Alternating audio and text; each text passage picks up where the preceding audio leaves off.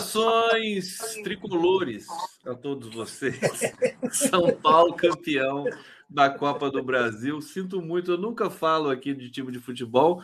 Eu sei que o Altamira palmeirense foi desclassificado por nós, tricolores, da Copa do Brasil.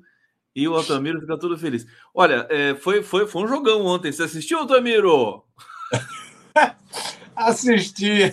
Salve o tricolor paulista! que golaço do Nestor, você viu aquilo? Pois Incrível, é, né? É, Pegou é. na veia, tudo na veia ali. Eu Olha, fiquei gente. Na dúvida, eu fiquei na dúvida, tudo bem, Conde? Eu fiquei na dúvida no jogo, porque, pela lógica, um palmeirense geralmente, um corintiano, um São Paulino, geralmente torce pelo time que fica mais longe. No caso, seria o Flamengo. Porque para não aguentar um São Paulino próximo. Para não aguentar então, um São Paulino falando, né? Não, eu tenho vários deve. amigos São Paulinos, inclusive você, incluindo você. Então, pela lógica, eu torceria para o Flamengo, porque aí pelo menos afastava o São Paulino. Mas pela outra lógica, o, o Flamengo é o que ainda dá dor de cabeça ao Palmeiras no Brasileirão. São Paulo não, não, não cheira nem fede no Brasileirão. Então, a, a instabilidade do Flamengo é boa. Né? Você então, sabe fiquei que na dúvida pensei, de quem torcer, não torci para nenhum. Você sabe que eu pensei assim: o Flamengo está muito machucado, é, muitas brigas internas, que assim é o time assim que está que nem cachorro morto, né? Chutado. E aí fica perigoso, né? E foi perigoso mesmo, quase que o Flamengo complicou a vida é, do São Paulo. Não, é, Flamengo, mas o Flamengo tem um baita time, tem um elenco um time de primeira. Bom. É que o São Paulo não conseguiu acertar aquele elenco, aquele elenco de jeito nenhum. Você vê a maldade, o mundo é, a terra é redonda, mas dá volta. Né? Tiraram o técnico do, do Flamengo, Loisbal, aí ele veio para São Paulo e foi campeão, se vingou. Esse São Paulo é estranho, né? Ele tem aquele jeitinho dele, não tem pescoço, né? Não tem pescoço. Ele fica ali no, na beira do campo, que nem um leão enjaulado ali, andando do lado do outro. Meus amores, meus queridos, coletivo maravilhoso. Mas parabéns, viu? Oi? Parabéns, São Paulino. Muito obrigado, muito obrigado. É, hoje, durante o dia, eu vou celebrar profundamente esse, esse. Meu filho que está feliz. É o primeiro título do São Paulo que ele que ele vive. Ele tem 15 anos e é. há, há, exatos 15 anos o São Paulo não vencia um título nacional. Então ele tá, é eu estou feliz por ele também.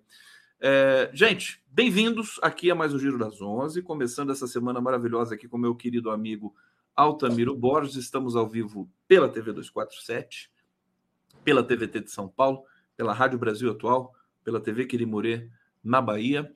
E o bate-papo está aqui à disposição de vocês para fazer essa interação virtuosa para a gente trazer os temas importantes. A semana começa até um pouco morna, né, o, o Altamiro? Embora a semana passada foi muito forte, foi muito eletrizante, com a, a delação do, do Mauro Cid, e hoje você tem desdobramentos, mas um passarinho me diz que vai ter mais um trecho da delação do Mauro Cid que vai vazar essa semana, Altamiro. Eu queria que você falasse um pouquinho sobre esse estado de coisas e depois a gente vai trazendo temas aí de Brasília para você comentar. Eu que fiquei curioso, o que, que esse passarinho contou para você? Não, mas não precisa nem ser passarinho, né? Porque toda semana sai uma delação, um trecho da delação do Mauro Cid, né? Então essa semana acho que não vai ser diferente, né? Eu também. É. Não, eu acho que vai ser uma semana quente, né? Continua sendo, é. não, não, não vai ter paz, não. É quente por isso, por causa da delação do Mauro Cid. Quente porque saindo. o clima está quente também, né, no Brasil. É quente porque o clima está quente, exatamente. E na política é quente, porque essa delação do Mauro Cid vai, vai vazando, né? as coisas vazam, né? e é isso, ele vai envolvendo várias figuras. Né? Eu acho que agora os milicos estão, na linha de tiro? Não é só esse comandante da Marinha, né? ex-comandante da Marinha, o, o Almir Garnier, né, que disse que ia colocar as tropas para garantir a, a, a posse do, do, a vitória do Bolsonaro, né, garantir o golpe. Né? que tropa ele ia colocar? Né? Mas disse que ia colocar as tropas. Mas não é só o Garnier. Né? Os vários comandantes viram um plano de golpe e ficaram quietos. Continuaram dando, por exemplo, mesmo o comandante do Exército, que agora está dizendo não, o Exército é que garantiu a democracia. Ué, continuou dando guarita para golpistas, mesmo sabendo dos planos. Né? Continuou transformando os tais Forte Apache, né? os, os quartéis generais do Exército, em incubadoras de terroristas, deixando a turma se concentrar lá, né? comendo churrasco, né? se preparando para uma ação golpista. Então, eu acho que a delação do Mauro Cid complicou demais a vida dos, dos, dos milicos, complicou muito, suja bastante a imagem, não é para menos que o Múcio, ministro da Defesa, que é o passapano nos milicos, está desesperado para ver se consegue abafar, diminuir a pressão sobre os militares, né? militares fazendo um monte de reunião, estão bastante sujos, estão mais sujos do que pau de galinheiro nessa história toda, e não é só o comandante da Marinha, né? o golpista assumido, né, o mais babaca de todos, né, é o, a milicada toda, a alta oficialidade envolvida nessa trama. Né. Vamos ver o que, que vai dar esse, esse depoimento do, do general Heleno amanhã, né, na CPI, né, na CPMI, na, na Comissão Parlamentar Mista de Inquérito. O general Heleno é um dos chefões desse processo. Né. Quando você trata do, do, do, dos atos golpistas do 8 de janeiro, da depredação invasão do Congresso, do Palácio do Planalto, do Supremo, você tem os executores, esses que estão sendo condenados, né? que são os bagrinhos, são os otários que foram os patriotários que foram para lá alimentados, envenenados, foram para lá para executar a tentativa de, de um golpe, de um, de um clima de, de terror no chama, Brasil. Miro, o Nassif chama esses patriotários, né, que bucha de canhão ali, de é, são vítimas de doença social. É muito é, é. factível, né? Justo, justo, justo. É, o fascismo nazismo é isso, né? É uma coisa, uma coisa meio de psicopatas, né, velho? Com base no ódio, na mentira, na violência tal, vai criando essa, essa legião de, de, de, de pessoas desajustadas, né? É só ver o depoimento delas, né? Então, mas tem esses executores mas tem que ver quem foram os influenciadores, quem alimentou essa turma, quem deu ração para essa turma, né? tem que ver quem são os financiadores e tem que ver quem são os organizadores. Então, por exemplo, o general Heleno, que agora vai para a Comissão Parlamentar de Inquérito, com o peso nas costas de que Mauro Cid confirmou que teve um plano de golpe, que foi discutido com o comando militar, né? que o comandante da Marinha apoiou, né, disse que colocaria suas tropas. Né? O general Heleno está envolvido nessa trama. Então, isso vai, eu acho que o depoimento. Aliás, o Heleno vai, vai depor amanhã, né? É isso, o depoimento dele amanhã vai dar uma esquentada. Você estava falando da semana, vai dar uma esquentada na semana. Então, eu acho que continuam os, as repercussões do, da delação do Mauro Cid. Né? Ver até onde vai chegar. Né? Essa delação. Os próprios bolsonaristas têm dúvida, querem bater na, na, na, no esgoto digital bolsonarista. Uma parte dos bolsonaristas já começou a bater no Mauro Cid, chamando de traidor, bandido, né? xingando o Mauro Cid. Outra parte ainda está cautelosa, né? porque acha que o Mauro Cid ainda pode tentar livrar a cara do, do Bolsonaro. Então vamos ver, vamos ver o que, que vai ser. Quero ver esse passarinho aí, o que, que ele vai revelar. Eu acho que o Mauro Cid ele vai, na, na verdade, jogar o Bolsonaro, pros, já jogou o Bolsonaro para os leões e, e, e, os generais também. Aliás, há uma tese de que ele esteja protegendo o exército em detrimento da marinha. Tanto é que uhum. ele delatou né, que o comandante da marinha, o Garnier, que tinha topado dar o golpe, e que o comandante do exército, Freire Gomes, tinha dito assim: Bolsonaro, infelizmente, eu vou ter que te prender. Aquela história, né? Seria interessante ver isso acontecer. É, como é que foi essa cena toda, se o Heleno estava lá. O Heleno vai ser interpelado certamente sobre isso amanhã, na CPMI dos atos golpistas. Olha, tem muita coisa. Muita... E a CPMI ainda deve chamar, desculpa, Conde, e a CPMI Pode... ainda deve chamar, deve chamar o Garnier, né? Tá pedindo, não, ele, deve tá chamar pedindo. o Garnier e se bobear o Freire Gomes também. Pois é, pois é. Né? Porque o Freire Gomes é isso, ele agora vem essa história, né? Que você diz, né? Que o Mauro Cid estaria tentando limpar a barra do Exército e dane-se a Marinha. Mas o Freire Gomes é isso, foi o cara que autorizou toda aquela incubadora de terroristas lá no, em Brasília, e autorizou né, toda aquela ação golpista né, no 8 de, de janeiro, a preparação do clima para aquela ação golpista. Então, falar que ele, ele foi o defensor da democracia, os milicos eu acho que eles se dividiram, eles ficaram. Teve uma parte que percebeu que podia ser uma baita fria o golpe. Né? Então, eles se dividiram. Não quer dizer que tenham defendido a democracia. Eles calcularam que poderia dar zebra o golpe. É, Estados golpe, Unidos não estavam apoiando, não tinham apoio das elites, como em 64, né? Então, Exatamente. É, é, As instituições blocadas, era, era complicado. Né? Era, além do que o, o líder, né? alguns falando, mas para ter um golpe, né? o Heleno falou, né? para ter um golpe precisa um líder. O líder era o Bolsonaro, só que evidentemente é um líder bastante incompetente, é um, é um boçal, né? é um boçal total. Lógico que ficar na mão desse capetão era um risco para os generais, por uma tentativa de golpe. E hoje a gente acaba sabendo também que muita gente no Exército, segundo a delação do CID, segundo outros desdobramentos, comentários em off de generais para jornalistas, tudo mais, que eles não, eh, nunca, eles até poderiam querer um golpe, mas não com Bolsonaro. Bolsonaro era muito imprevisível, chato, maluco, né? Então aquilo irritava também é, em grande medida ali a culpa do exército. Altamiro Borges, tão bom começar a semana com você, meu querido. É São Paulino feliz. É muito bom. Olha, vou para o bate-papo aqui para saudar o nosso público que está chegando aqui com tudo. Cessar Fogo está dizendo, Conde, já te assisti muitas vezes pela TV Quirimurê, onde trabalhava até recentemente. Quirimurê significa grande mar interior, pelos tupinambás.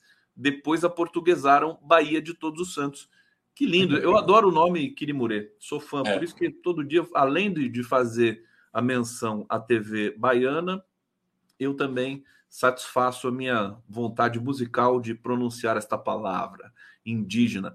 Helenilda Clemente Peixoto, isso mesmo, Miro, comandante do Exército, deveria ter acabado com os acampamentos golpistas. Carlos C. da S. Silva, filho Silva, está dizendo aqui: bastou o secretário dos Estados Unidos embarcar aqui para nossos milicos recuarem. Foi isso que conteve a sanha golpista. Nilva Sader. Oi, menino Miro e menino Conde. É, Bruno Profeta. Eu vejo Condes. Com que frequência? A cada 12 horas. que bonitinho. Tá, eu vejo Condes porque eu tô sempre às 11 da noite às 11 da manhã. E a de Nascimento. Bom, bom, Conde, bom dia, Altamiro. Como está nosso Fernando Brito? Me dê notícias dele e transmita nosso abraço e torcida para a restauração da saúde dele. O, o, o Miro, obrigado, Ieda, pela, pela lembrança, pela pergunta. Eu não fico é, mandando muita mensagem para o Fernando e nem para a filha dele, Ana Clara, querida, porque é, para não ficar perturbando também. Você tem alguma novidade ali sobre o Brito? Não? Quando não tenho novidade, estou bastante preocupado. Bastante é. preocupado, porque eu, é ao contrário de você, minha, é. eu, ao contrário de você, tem, Tentei, tentei várias vezes, acionei inclusive, né, pedi a alguns amigos do Rio para irem atrás, né, para saber da situação dele. Estou bastante preocupado. Né? É... Outro dia é. Thalita me mandou uma mensagem dele, dele, dele dizendo que ele não, ele não, sabe, o diag... ele não sabe diagnosticar o que Sim. ele está tendo. Quer dizer, é um Sim. negócio gravíssimo, ele está muito fragilizado. Né? Então, estou bastante preocupado, não tenho conseguido falar com ele, infelizmente. Está fazendo muita falta, Fernando Brito, e é, eu prometo aqui para o nosso público que vou uh, hoje vou consultar ali, vou ligar para a filha dele para saber Boa. como é que estão as coisas ali. É, o, a Rita de Cássia Moreira e Gino está dizendo: amo ouvir o mestre Altamiro Borges e a Marilu Mari Conde. Essa semana vi uma calopsita e lembrei do Altamiro Borges. Olha que simpático, Altamiro. Que coisa fofa, meiga, né? Eu... tá lá, ele quase não ri, né? Você não se sente assim é, é, honrado de ser comparado a esse animal tão bonito e inteligente? Cada uma. Cada figura. Até caiu meu chinelo aqui. O que, que foi? Não, caiu, tá, tá, tá, derrubei o um negócio aqui no chão, mas tudo bem. Derrubou até o um negócio ali. Altamiro Borges, é, é, vamos avançar aqui um pouco na nossa, na nossa pauta. É, com e só uma algum... observaçãozinha, viu, Conde? Diga, diga aí, além, além da delação do Cid, esse passarinho que te contou aí que vai ter novidades, né? além desse envolvimento dos militares tal, você tem a própria, aí além da CPI, né, da CPMI, você tem a continuidade dos julgamentos no Supremo. Né? Já julgou três, não é isso? Três foram condenados de 17, de 15 a 17, de 14 a 17 anos de prisão, né? e retoma os julgamentos essa semana, agora virtual. Né? Outros serão condenados por participação no, nos atos golpistas. Né? Então isso também esquenta. O que, eu, o que eu, eu não sei se você viu, mas o que eu adorei, porque o, o STF fez aquela primeira leva com quatro é, terroristas lá, né, golpistas, e com penas de 17, 15 anos. E aí o STF começou a julgar é, eletronicamente, né, digitalmente, uma, um outro lote de golpistas com, com acho que com menos gravidade e, e com penas articuladas, né? Assim, do tipo, você não vai para a prisão, mas você vai ficar com tornozeleira, você vai fazer serviço social, 300 horas de serviço social, e tem um curso de democracia, Altamiro. Eles vão ter que fazer um curso de democracia. Acho que 12 horas de curso, não é uma maravilha? Já pensou? Quatro dias. Um é. Bolsonaro ali sentadinho e falou: olha, democracia é isso, isso e isso. Eu adorei essa parte. Deve ser, vai é. ser muito doloroso para eles. Né? Esse foi o pedido já da, da, da PGR, né? da Procuradoria-Geral da República. Exatamente. Dez já toparam, né? É, uma, é um acordo, né? É um acordo para diminuir a pena, né? É um acordo para diminuir a pena, chama a NPP, né? É, 10 já toparam e tem 306 na fila. 306 Não, na todos fila. Querem, que... to, to, todos os querem, acusados querem. É isso. Quando, quando acaba a impunidade, quando o Supremo vai lá e chega e diz o seguinte: ó, você cometeu um ato terrorista, infringiu, teve, cometeu cinco crimes. Né? Atentado ao Estado de Direito, tentativa de golpe, é, destruição de patrimônio, blá, blá, blá. você cometeu cinco crimes, organização criminosa, e a pena não tem choro nem vela. É, um é 14 anos, outro é 17 anos, o primeiro foi condenado a 17 anos. Quando essa turma vê as, condenações, ela fala: eita, esse negócio é sério, eu pensei que não era tão sério assim. Então, deixa eu correr para fazer um acordinho aqui para diminuir minha, minha pena. Então, essa, essa, isso foi uma solicitação da Ordem dos Advogados do Brasil, da OAB, acatada pelo, pelo, pelo Supremo, e que o PGR, então, já começou a fazer os tais acordos, a firmar os acordos. Então, firmaram os dez primeiros e já tem trezentos e poucos na fila querendo entrar. E a, é uma pena mais branda, mas é uma pena. Né? É uma punição por ter participado desses atos de vandalismo, de terrorismo. Né? Então, ela prevê isso que você estava falando, prevê é, é, trabalho socioeducativo, né? prevê serviços à comunidade, prevê 300 horas, né? que, é o, que é o tempo da, da, da pena de cinco anos, né? E, 300 horas, prevê, e prevê esse curso. O nome do curso é Democracia, Estado de Direito e Golpe de Estado. É ótimo para eles aprenderem alguma coisa. O que, que significa Estado de Direito, o que significa democracia, porque eles desaprenderam de vez com Bolsonaro. Bolsonaro era um provocador, era um fascista, eles aprenderam. Então tem esse cursinho também. Não podem usar redes digitais, proibidos de utilizar redes digitais se cometer alguma besteira, volta volta para a pena anterior. Né? Aliás, você você se divertiu muito com uma coisa muito feia que você fez com aquele bolsonarista, é, o capixaba Marcos Soares Moreira, e ele praticamente pediu para voltar para a prisão, né, Altamiro? É, pediu, o Supremo atendeu, pronto. O Supremo atendeu, quer voltar. O cara, o, o cara, mas o cara é malandro. Esse Marcos, né, que se diz empresário do, do, Espírito Santo, isso é um malandrinho, isso é esperto. Ele, tá, ele é candidato a vereador o ano que vem. Então ele faz questão de exibir nas redes sociais a tornozeleira eletrônica dele. Virou, virou panfleto para ele a tornozeleira. Ele faz questão de exibir. Ele participou já de várias atividades do PL, participou inclusive de um encontro nacional do PL, do partido do Bolsonaro, e ele já anunciou que vai ser candidato a vereador em, acho que é Serra, uma cidade do, do, da região metropolitana lá de Vitória, uma cidade grande, mais de 500 mil habitantes. Né? E, Já anunciou. Então ele está fazendo campanha, só que ele abusou. Ele chegou, produziu um vídeo dizendo que é de crianças, vídeo mentiroso, não é isso? Produziu um vídeo é, no TikTok, aí no outro vídeo fez a provocação. Eu não, re, eu não recuo, eu não, eu não vou dar o braço a torcer, vocês são vagabundos, corruptos, venham me prender, venham me prender, né? Eu não vou, não vou me, não vou baixar a cabeça, tal, né? Disse, inclusive, que estava passando por uma fase de vida muito difícil, que ele não está se alimentando direito, que ele não está orando, que ele não tem mais libido sexual. Falou um monte de coisa e falou: não, venham me prender, venham me prender. O Alexandre de Moraes não bobeou. É mesmo? Você está pedindo? Então tá, tá preso de novo. Vai para a tá cadeia aqui. de novo.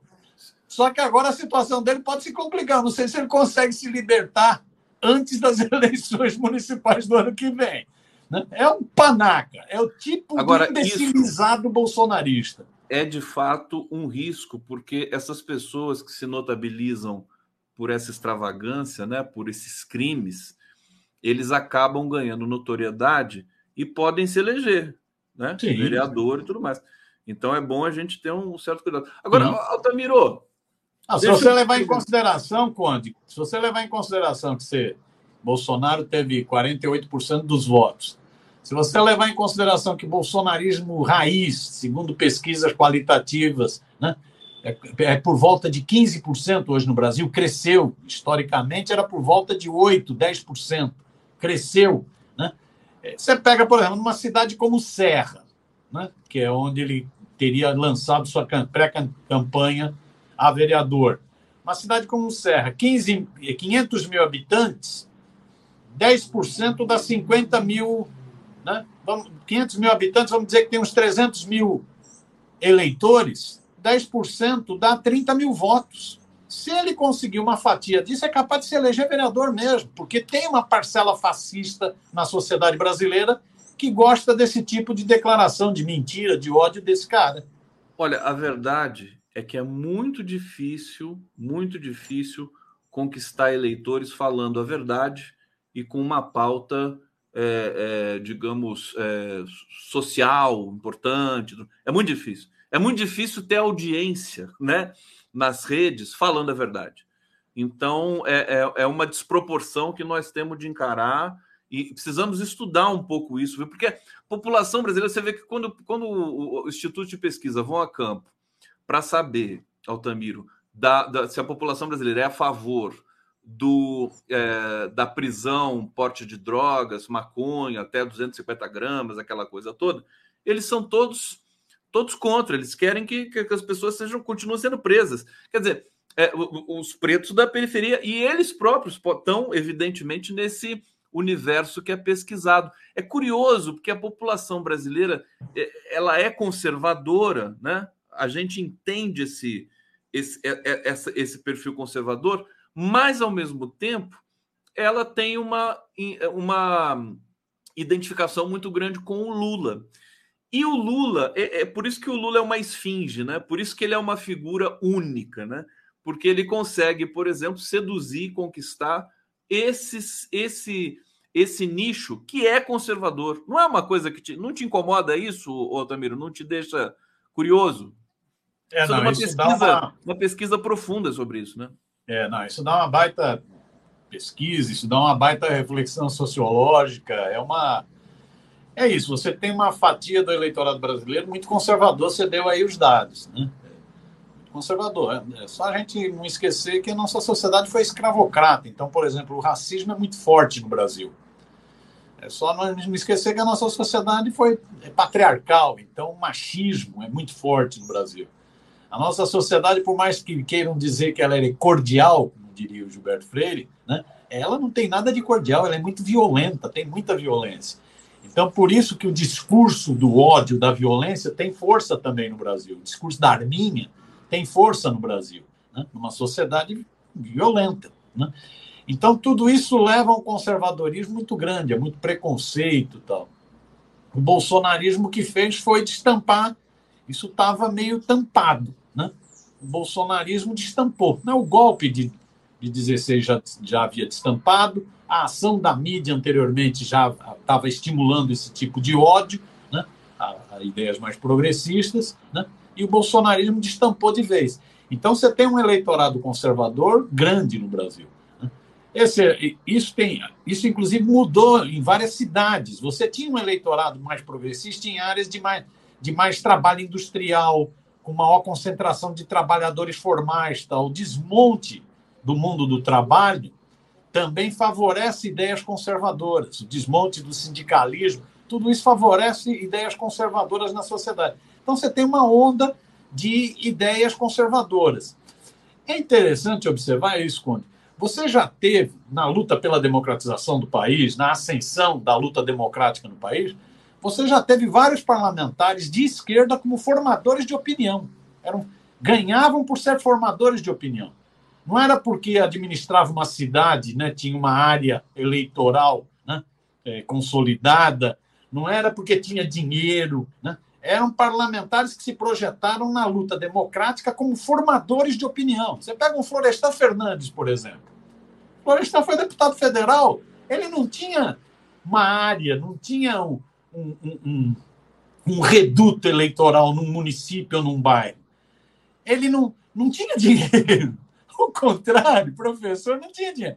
Florestan ganhou pela posição política dele, por enfrentar os grandes temas, por um debate incisivo, por comprar grandes polêmicas. Tal. Então você teve um período de grandes formadores de opinião no campo da esquerda. Hoje, você conta nos dedos esses formadores de opinião no campo da esquerda, o que pode revelar um problema. Pode revelar que a esquerda se domesticou demais, se institucionalizou demais. Pode revelar que a esquerda está com dificuldades na linguagem. Tudo bem, você não vai usar a linguagem da extrema-direita, que é do ódio, que é da mentira, né? que é coisa superficial. Né? Mas será que a linguagem que está utilizando pega na emoção das pessoas? Então, pode refletir um problema de linguagem, pode refletir um problema, então, de incisividade, de ser mais, né, menos institucionalizado, menos burocratizado, menos domesticado, ser mais incisivo, uma linguagem mais forte. Então, são coisas, como você diz, dá um belo debate. São coisas para estudar mais. Estudado, precisa ser estudado, né? Isso aí. Olha, é, você sabe quem vai estar daqui a pouco aqui com a gente, ô Altamiro? Frei Chico? Frei Chico, que já está já tá no bastidor aqui Frei Chico daqui a pouco vai entrar. Grande figura. Figura Tô devendo grande um suco figura. de laranja para o Frei Chico. Tomar Como um é suco é? de laranja para o Frei Chico. Suco devendo de laranja? Um suco de laranja. suco de laranja é sacanagem. Tô, de... Tô devendo uma um dia desses marcar num, num, lugar para tomar um suco de laranja, ou de maracujá, ou de berinjela, sei lá, um suco desse. Um suco de Grande cebola. Frechico, adoro Frechico, bela figura. O Frechico daqui a pouco vai, eu vou colocar ele na tela aqui e a gente vai seguir para um papo muito bom aqui. Tô com saudade do Frechico, precisamos ouvir esse esse homem, rapaz. Tá aqui, ó, tá prontinho. Esse, tem história. energia. O, o meu querido Altamiro, vamos para o bate-papo mais uma vez aqui. O Flávio Botelho está dizendo aqui: não é um animal, é um lindo pássaro. Está falando da calopsita? Claro que é um animal. Um pássaro é um animal. Animal é uma questão semântica, né? É, José Sidney Pinheiro deveria expandir essa disciplina para as escolas. Suzana Cardoso da Silveira, meia pedagogia para os golpistas. Marcolino, vão ganhar diploma? Acho que sim, né? Devem ganhar é, botar na parede depois assim. Né? Eu fiz o curso de democracia. É, Carlos Alberto Veloso Lopes, há previsão legal para esses acordos formulados pela PGR? Vamos tornar Sim. obrigatório para quem furta carne, chocolate, avião de traficante, etc. É, não entendi muito bem isso aqui. Como é que é? Chocolate, avião de traficante? Não sei. Eu, eu acho que esse curso para a democracia, a despeito do que o Carlos Alberto está falando aqui, ele é importante. Ele é um instrumento que eu acho que a gente vai precisar muito disso nos próximos tempos, porque embora eu acredite, né, e alguns me chamam até de inocente por isso, eu acredito que o fascismo ele está se encolhendo no Brasil, Altamiro.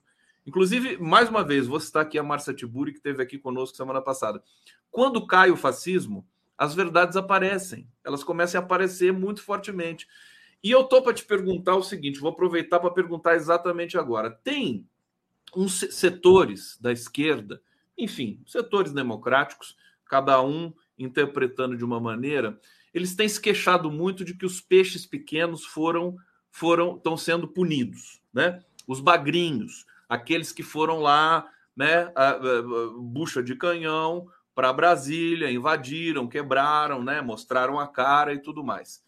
É, e que os mandantes e os financiadores não não apareceram. Agora, eu acho que é uma questão uh, de, a gente ter um pouco de paciência, né? Acho que é mais difícil fazer um é, cercar juridicamente essas figuras mais é, proeminentes nessa, nessa intentona golpista. O Breno Altman diz tinha que ser punido primeiro os mandantes e depois os bagrinhos. Eu acho que isso é um pouco difícil. O que, que você pensa a respeito disso? Você acha que Não, os, eu... os mandantes podem se safar a essa altura do campeonato? Não, eu, primeiro, eu acho importantíssimo condenar esses bagrinhos. Eu não sou daqueles que fica, não, tem que. As penas estão muito duras, eh, tinha que pegar mais leve. Eu acho que tem que. É uma questão de pedagogia, como foi dito aí no chat. É uma questão, você tem. Esses, esses apareceram, esses fizeram questão, inclusive, de fazer selfie, né? obrando no, no, no Senado, né? Eh, derrubando coisa, quebrando vidro, Fizeram questão. Eles estavam envenenados com a ideia de que promovendo aquela, aquela ocupação, invasão, depredação dos três poderes, né, do Congresso, do Palácio do Planalto e do, do, do, do STF, do Supremo, que aquilo ia criar uma onda nacional que ia levar à decretação de, da, da garantia de lei e ordem para a intervenção dos militares. Eles estavam. Esse era o plano. Esse era o plano. Talvez eles tenham errado no time. Se tivesse tentado fazer isso antes da posse, era uma coisa. Depois da posse, talvez erraram no time. Né? Talvez não perceberam que havia divisão entre as próprias Forças Armadas. Não, não havia certeza. Havia vontade, mas não havia certeza do êxito do golpe. Né? E... Então, esses bagrinhos, que foram os executores, foram os que estavam lá na linha de frente, né? que foram insuflados precisam ser punidos. E eu, eu aí não tenho, não sou daqueles que acha que, tá, que o Supremo está pegando muito pesado, não. Eu acho que tem que pegar pesado, né? porque isso é pedagógico, isso ensina. Né? Tem que pegar pesado. Não, e tem outra é... coisa, para quem pegou 17 anos, como aquele tal do Aécio lá, ele, ele por ser réu primário, aliás, em todos os sentidos, né? Primário em todos os sentidos. Todos ele, por ser ré primário, ele pode, pode, né? Acho que conquistar. É, vai, depois vão ter outra, outros recursos, vai ter um monte de coisa. Mas era preciso uma punição. Você vê, esse Aécio mesmo, esse foi o primeiro, 17 anos. Esse foi um cara totalmente desajustado. É interessantíssimo ler as entrevistas com moradores do condomínio dele. E interessantíssimo ler as entrevistas com trabalhadores da Sabesp. Pessoas que dizem: esse cara era até um bom trabalhador. O problema é que quatro anos para cá ele endoidou, né? Começou a brigar porque para ele a Terra era plana e quem discordava que Terra era plana estava contra o Olavo de Carvalho, que era o mestre dele, virou o mestre dele, né? Começou a brigar com quem porque disse que a Hillary não era, não era um ser humano, era um ser alienígena, era um réptil. Começou a Aí os trabalhadores da Sabesp dizendo, de oito anos para cá era impossível conversar com esse sujeito, porque esse sujeito virou um psicopata, um louco. Doença social, foi capturado. Doença social, doença social. Então, esses bagrinhos, eles foram bucha de canhão, eles foram usados. Eles foram usados, por isso que são otários, patriotários. Né? Foram usados, né? enquanto o, o Bolsonaro arrecadava 17 milhões em PIX, o Aécio conseguiu 17, milhões, 17 anos na cadeia. 17, 17. Né? Otários, otários completos. Agora, então é importante pegar e ser punição para ser pedagógico. Agora, evidente que é preciso chegar às outras camadas. E isso vai depender de pressão da sociedade, porque se bobear, tem acordão. Tem acordão. Se bobear, tem acordão. Poderosos. Mas mas eu acho que a gente está vivendo um momento diferente. É, até porque a gente vê, por exemplo, a delação do Mauricídio prosperando, é, é, sinal de que não vai ter acordão. Eu acho que as pessoas têm o direito de é, serem traumatizadas e acharem que tudo vai acabar em pizza, mas eu não acredito nisso, já vou dizendo logo de cara. Olha, o Edson Antunes está dizendo aqui: esse rapaz do Espírito Santo, a natureza toma conta. É, ele é bastante extravagante, né? Esse, esse sujeito aí que pediu para ser preso. Cláudio Alves, tudo isso é conservadorismo ou ignorância? Acho que é um pouco de cada, né, o, o Altamiro? Carlos Alberto Veloso Lopes, quer dizer que esse TAC criminal só surgiu agora para beneficiar os nazis? É, essa, não sei o que é TAC, mas dá para subentender. Isso é anistia tem de ser condenados depois do juiz definido o benefício. É que eu acho que é uma situação muito atípica, é muita gente para ser presa, 800 pessoas, né? Então, eles dão esse dispositivo. Se o cara se arrepender, se retratar, né? E, e, e todos eles estão super, assim, com medo, né? Com medo da justiça.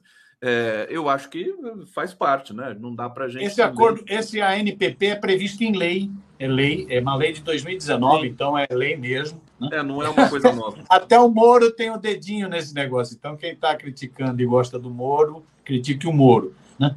É, é, é, é lei. E ele não pega os que tiveram, ele não, ele não inclui os que cometeram crimes mais graves, os que participaram direto da depredação esses não estão incluídos. Era aquela turma que estava no quartel, que estava no quartel, que até se deslocou para o local, mas não há provas de atos de depredação, de invasão tal. Né? Mas estavam metidos na tentativa golpista. Né? Então, é essa turma que pode requisitar, que pode firmar esse acordo com todas aquelas, todas aquelas medidas, né? trabalho socioeducativo, multa, é, é, não está em redes digitais, não cometer novos crimes, porque pode voltar mesmo à pena anterior. Então, é uma forma de punir, né? Com, já que a turma está falando em punição não tão rigorosa com, com esses bagrinhos, esses mais bagrinhos estão podendo firmar esse acordo. É um acordo para facilitar, inclusive, o processo de julgamento. Altamiro Borges, vou, uh, deixa eu colocar aqui. Queria, antes de da gente encerrar o nosso bloco aqui e receber o Frechico, uh, que você comentasse sobre a indicação para o STF, porque essa semana as coisas começam. O Lula está uh, já mais. não vai fazer viagens, né? Vai operar a cabeça do fêmur na próxima sexta-feira. Ele já está meio que numa situação de repouso, mas a, a é, como é que se diz? Atuando intensamente, ele não consegue parar, né? Então, é, muita, e tem muita coisa para fazer na articulação política do governo. Uma delas é indicação para a PGR e para o STF. É, o, que, o que ocorre é que existe muita especulação, fofoca em Brasília. Ah, vai o Bruno Dantas, ah, o Jorge Messias, ah, o Flávio Dino. As pessoas ficam, ficam, ficam falando separar. E, na verdade, eu pude conversar com uma pessoa que está ali próxima dessas negociações, ninguém sabe o que o Lula vai fazer. A realidade é essa. Eu vou até colocar na tela aqui as, os, os rostos das pessoas que estão ali, digamos, é, no horizonte do Lula. Está aqui a Vera Araújo, é, o Flávio Dino, o Jorge Messias e o Bruno Dantas. E tem mais gente. É, que, eu queria te ouvir um pouco sobre essa, essa pressão, essa essa piracema de boatos né, que toma conta de Brasília é, e, e, a serenidade com, com a qual o Lula vai ter de fazer essa nomeação é, para o bem da própria corte, da Suprema Corte. Altamiro Borges. Então, quando eu concordo contigo. Por enquanto é muita especulação, muita especulação. Né? É, tem gente, inclusive, conversei com uma pessoa que me disse o seguinte: ele não, ele não consulta, ele não está consultando, não está falando nada sobre esse assunto ele ouve, ouve, ouve, mas não fala é, nada. Esse ranking é dos especuladores, não é, é do é, Lula. Exato, exato. É. É. Então é muita especulação, né? Nomes, todos eles nomes importantes. O que dá para perceber é que o Lula está muito mais cauteloso nessa questão da nomeação para o Supremo. Né? Talvez por ter, por ter uma experiência muito negativa do que foram outras indicações para o Supremo. Né? Nas outras foi muito em função de outras pressões que ocorreram muitas indicações, muita gente pleiteando, ele acabou cedendo e me parece que ele tem uma análise mais autocrítica do que foram as nomeações anteriores. Então agora ele está sendo muito mais rigoroso. Eu acho que por enquanto são quatro belíssimos nomes, quatro belíssimos nomes. Por enquanto eu acho que ele está tá ouvindo, tá, tá ouvindo. num sentido de fortalecer o Supremo, sabendo do papel que o Supremo vai adquirindo cada vez mais. Então, acho que Inclusive, por especulação. tanto a cabeça do Lula na questão da PGR. Hoje é o último dia do Augusto Aras, hein? Hoje. Isso. Isso. É, que não vai deixar tanto, saudade nenhuma. Não vai. Tanto a cabeça dele que ele até pediu, falou: então eu quero mais nomes aqui, né? Fica aquela coisa, o, o, o Bigonha, o Gonê, o Gonê, o Bigonha, isso aqui, aparece mais um tal. Sabe, as pessoas têm que entenderem também que fazer muita pressão também é ruim, no caso do Lula, né? Que o é. Lula, ele é macaco velho. Eu vou pedir para o Frei Chico abrir aqui a, a, a imagem para a gente colocar ele na tela, que eu quero ver Frei Chico junto com o Altamiro aqui um pouquinho, antes de eu liberar o meu querido Altamiro Borges. Então, Frei Chico, meu querido, você, ele está no sindicato lá, ele já abriu aqui, ó. É Frei Chico.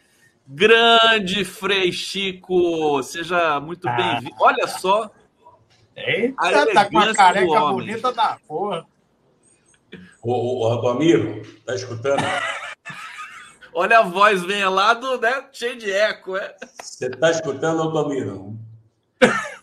Você tá me devendo é um puta almoço, rapaz. Lá no sujinho, você prometeu, cara. Foi quatro anos isso, quatro ou cinco anos, imagina. Prometer para um velho um almoço e demorar quatro anos para pagar, pô. Isso não se faz, Altamiro. Um almoço no sujinho. É isso? Não, seria no sujinho, que é melhor, seria um dos melhores lugares, né? Tá bom. O Conde boa, vai boa. junto, e o Conde iria junto porque ele não gosta muito de carne. Então nós queríamos na carne, ele comeria um frango. É, eu, eu posso comer um ele. bife de, de é, brócolis. Você já viu aquele bife de brócolis? vegano, de vegano. Falando em comida, o cara vem com brócolis, porra. Cara, Se ele, se ele pedir um bife de brócolis no sujinho, ele é expulso do boteco. Vamos aí, o Conde. Mas vocês Conde. dois, hein? Vocês, então, têm todos esses carnavais aí. Suco de. O que, é suco de laranja? Por que, que o Altamiro não, falou suco isso? Suco de laranja era um, nome, era um nome fantasia de cachaça, era isso. Eu não quis falar cachaça no Bota programa. Bota vodka mas... dentro. Bota vodka, fica um Wi-Fi, coisa parecida. é suco de laranja, cara. Eu vou te ligar e a gente vai marcar. Pronto, fechou. Ah, botou aí, cara. Pô, estamos aí também. Olha, aproveita porque não quero ir no seu enterro.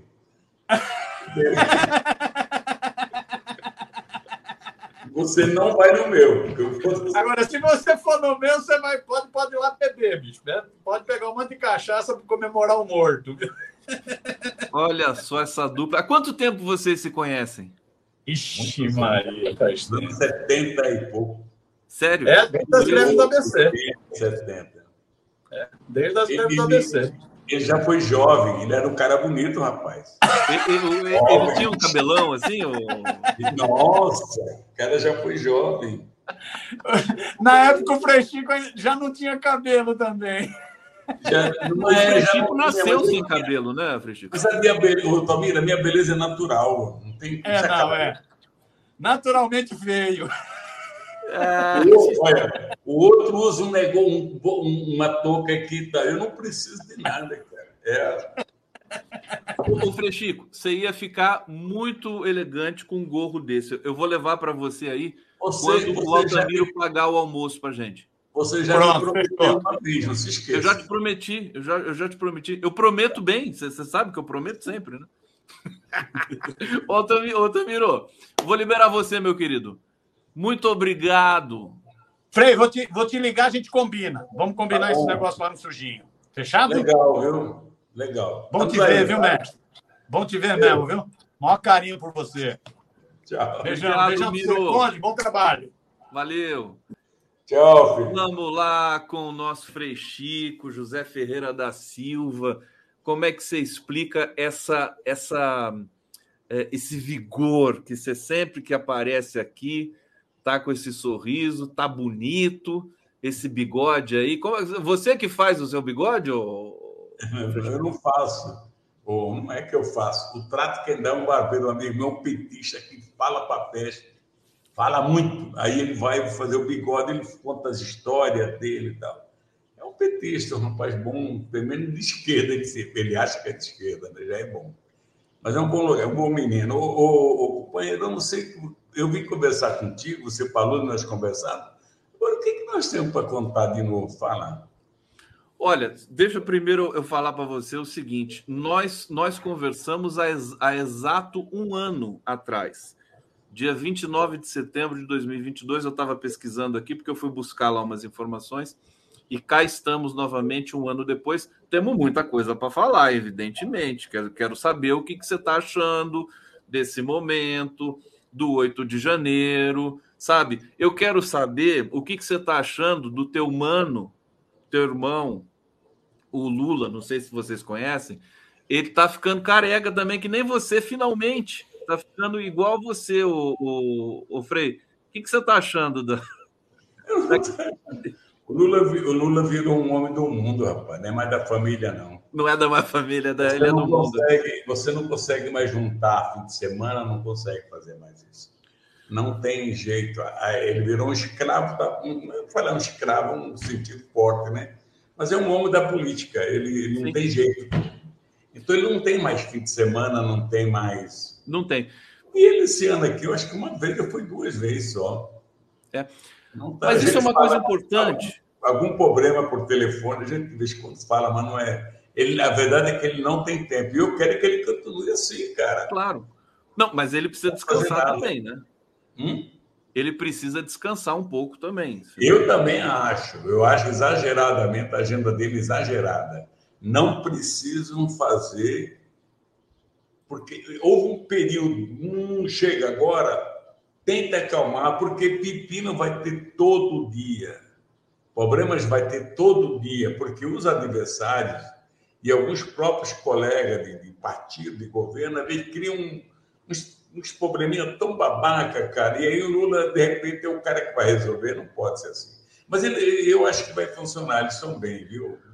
Ô, Frechico, você sente falta dele?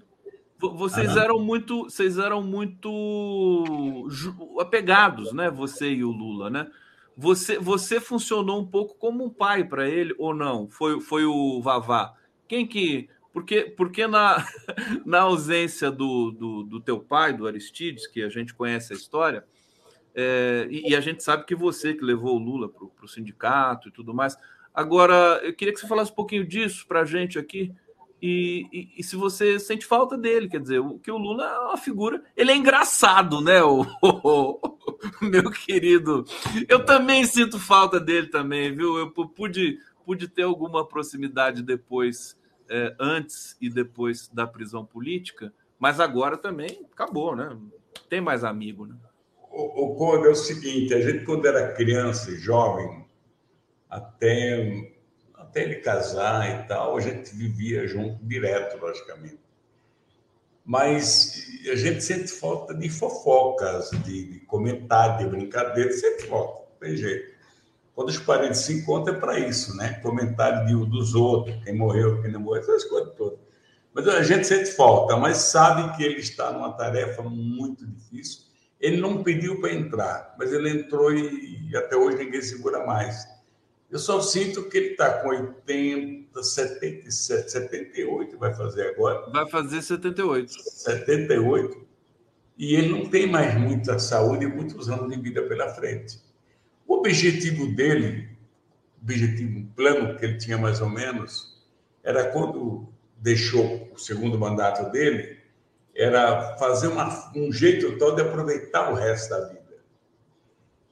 E aí não deixaram. Aproveitar que seria pegar um carro, dar uma volta. Um dos sonhos dele é dar uma volta pelo Brasil de carro, beirando o mar principalmente. Isso não conseguiu fazer. E depois veio o quê? Ele, ele como foi um presidente que deu uma, uma mexida com a estrutura conservadora brasileira, eu poderia dizer isso, na América Latina, ele criou muitos inimigos. Aí ele vai e elege a Dilma, quer dizer, não pude sair de perto, até porque houve algumas tem alguns problemas na administração pública que é, eu, não, eu, não, sei dizer direito, mas as pessoas são muito carentes de um líder, de uma pessoa que manda. Que faz parte da cultura de uma parte do mundo, né? E aí o Lula vem depois relege a Dilma de novo. Então não tem como. Agora, eu sinto que a gente, bem falando, já falei outra vez para você, de, a gente sabia, sabia, não sentia e estava com certeza que esses caras iam tentar ferrar a vida dele, política, porque ele ia votar presidente da República. E aí os caras planejaram uma coisa tal e acabaram criando a, a chamada Lava Jato. E deu no que deu. Mas ainda não deu, não, porque não prenderam os, os caras ainda, ainda não descobriram toda a história.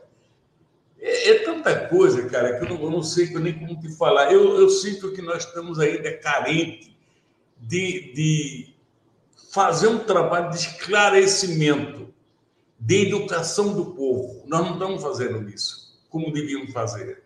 Porque a história da Lava Jato ela tem uma coisa muito triste por trás. Ela bem surgiu em cima da política externa americana, a política de domínio do império os países.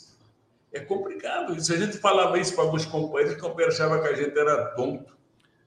Pois é, as pessoas não perceberam isso, né? Agora está percebendo, o, o, o Frechico? Porque você, você é incansável também, né? Você não para, você, você vai para o sindicato também e está conversando com as pessoas, né? Hoje essa ficha caiu? Como? Hoje, essa é, a, a, a, percepção de que a Lava Jato foi um grande mal caiu para o Caiu para muita gente, logicamente caiu, caiu mas, não, mas não caiu para o povão, rapaz. Nós não estamos usando os meios de contar a história verdadeira, como foi, o que é e tal. Até porque nós não temos esse poder da mídia. A Globo não fez autocrítica ainda, não. Eles ainda. Eu vou falar grande mídia a grande mídia, porque eles ainda continuam defendendo que houve um puto avanço e tal. Nós não estamos conseguindo desmentir eles. É triste isso, sabe? Então, não é que é triste, é que é luta de classe mesmo, é luta de poder. Quer dizer, nós, mas nós estamos um pouco mais frágeis. Estamos na presidência da República, estamos governando o Brasil, mas ainda dependendo muito da, da boa vontade de chamado Centrão, e outras coisas. Coisa que, que não é fácil mexer. O Lula não tem mexido para diabo. Aliás, eu, eu acho. Aí alguns criticam, Lula não fez isso, fez aquilo. Rapaz, o que ele conseguiu montar até agora nesse governo? E é coisa para todo mundo, rapaz. Não é fácil, não. E eu acho que estão avançando, mas eu quero, eu estou preocupado assim, eu fico falando muito, porque eu acho que nós não estamos contando com o povão o que aconteceu. Uma parte dela, em nome do povão, ainda não está sabendo.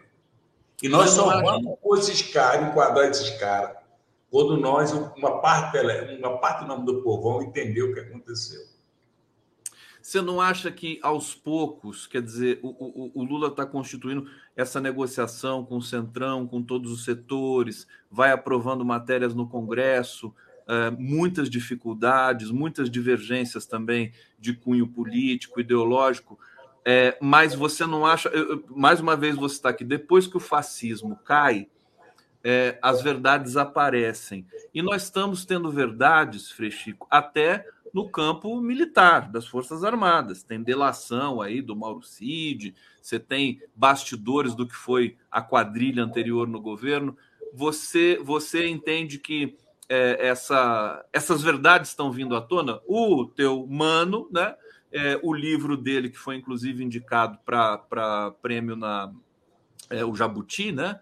Que é A Verdade Vencerá. Esse é o título que ele colocou ali. O, o teu irmão acredita muito nisso, né? A verdade vence, né? E vence mesmo, né, o, o, o, o Frechico? Fala pra gente um pouco sobre isso. Tem que ter paciência. tem que ter paciência. A verdade vence, mas tem que ter uma puta paciência, cara. Insistência. Mas você sabe, quando você levantou uma coisa agora, eu queria te alertar. A gente faz composição política, o PT tem feito isso muito bem e tal. Eu lembro que quando. E tem que fazer, não tem jeito para governar um país, você tem que fazer isso. Agora, eu lembro que quando fui para indicar o Temer, vice-presidente da República, um empresário amigo meu, que está vivo até hoje, ele, ele um dia me ligou. E eu adoro almoçar. Lógico que deixa de ser uma pessoa legal. Esse cara falou assim: Frei Chico, não deixe o Temer ser vice-presidente da República. Esse cara é um traíra, esse cara é isso, para um monte de coisa. Eu falei, mas não é possível, ele é dono do, do NDB e tal. O pessoal acha que tem. Pô, vocês vão ter problema com esse cara, cara. Não ponham, pô. Olha. adiantou falar porque puseram mesmo. É dono do partido e tal, e tal. Deu no que deu. Quer dizer, nós sabemos o que aconteceu. Agora, o, o, o, o companheiro, eu fico meu. Sabe o que é? Ah, a gente vive num país maravilhoso. O cara que mete pau no Brasil não sabe o que é o planeta Terra. Nós estamos passando fases muito difíceis. Essa direita que está aí, ela é direita por interesses financeiros, ela não é direita por ideologia. Então, a maioria desse povo é, é, é vantagens, é salários, é pré, é sempre um monte de coisa. Tem muita gente que não sabe o que é direita nem esquerda, rapaz. E estão aí gritando contra a esquerda. E outra coisa que aí eu já vou falando, porque você acaba esquecendo, é que nosso povo também não sabe o que é esquerda. A maioria desse povo não sabe o que é esquerda. E nós também não sabemos explicar para ele que é esquerda, ficamos esquerda, direita, esquerda. Rapaz, nós temos uma classe média, uma parcela, todo mundo é uma não é todo mundo, que ela é muito imediatista, ela é, ela é quer, ela quer para ela, ela quer vantagens para ela, é contra a corrupção e tal, mas se for para mim, tudo bem. É mais ou menos assim. E, e esses escola militar brasileira, a formação dele do anti, o anticomunismo. Olha, imagina você, eu fico rindo. Porque onde é que tem comunismo no mundo? Qual é o país que adotou um regime comunista? Nem Quando a China. Isso, nós estamos no paraíso. Quando adotado, pô, acabou, acabou o poder do Estado. Olha, imagina o nível de. O povo fica há 100 anos atrás, os companheiros que me propõem. Eu estou falando, não sei se vou atrapalhar, você me corta. Tem um médico amigo meu, já um senhor, o senhor que eu falo mais novo do que eu, me pegou no braço um dia, Lula candidato a e falou assim: Pregico, o Lula vai desapropriar meu apartamento, cara. Estão falando aí, tá? porra, deu uma vontade de dar uma porrada nesse é um médico, um senhor de idade, uma pessoa que era para ter um nível de informação, né, cara? E essas coisas continuam se comentando. Agora, é duro, né, cara? A questão de, da, uma questão de igreja, a questão dos pastores, alguns ainda continuam dizendo que o Lula é ladrão nos cultos. Nós temos que achar uma forma de punir esses é, caras. Pô. Verdade, continua, mas diminuiu, né? O o domínio diminuiu, mas o cara está cometendo crime. Sim, está cometendo crime, é verdade. Cometendo crime. Desculpa. Nós temos, temos... Olha, deixa eu ir para o bate-papo aqui. O pessoal está super feliz com a sua presença aqui no Giro das Onze. Maria Noemi está falando. Verdade, Frei Chico, é, pessoas que moram fora do Brasil dizem essa mesma coisa. O povo brasileiro não tem ideia de como o Brasil é um país bom de se viver. É isso, né? A nossa, as nossas elites brancas, né, é, elas não gostam do Brasil, né? É, ele, eles vão para a Europa, vão para Miami, falam mal do Brasil, levam o dinheiro para fora do Brasil. E aqui no Brasil é, é, é, o quintalzinho deles, né? É como se fossem estrangeiros dentro do Brasil. É muito triste isso. O Brasil não merecia ter uma elite dessa, né? O que, que você acha, Freixo? Cuidado, Freixo. Cuidado. O que, que você vai falar? Eu estava conversando. Não, é, é triste. Eu, eu a gente já viajou também agora, você percebe isso. Mas o problema é o seguinte: os caras são tão escrotos, tão estúpidos, tão ignorantes, que eles, por exemplo, os Estados Unidos, um puta país, já fui lá mais duas vezes, é uma puta nação, tem uma puta história. Lá tem miséria, tem pobreza, tem também. Só que se a gente não procurar, não vê, né? Porque tem um. Mas eu vi isso lá. Agora, tem um nosso companheiro que vão lá cuidar da vida, tentar ganhar dinheiro e com razão já foi esse período, agora está mais difícil fazer isso. Mas tem, eu tenho conhecidos lá, tenho parentes lá. Agora mesmo, sábado, agora eu estava conversando com um casal que é de lá.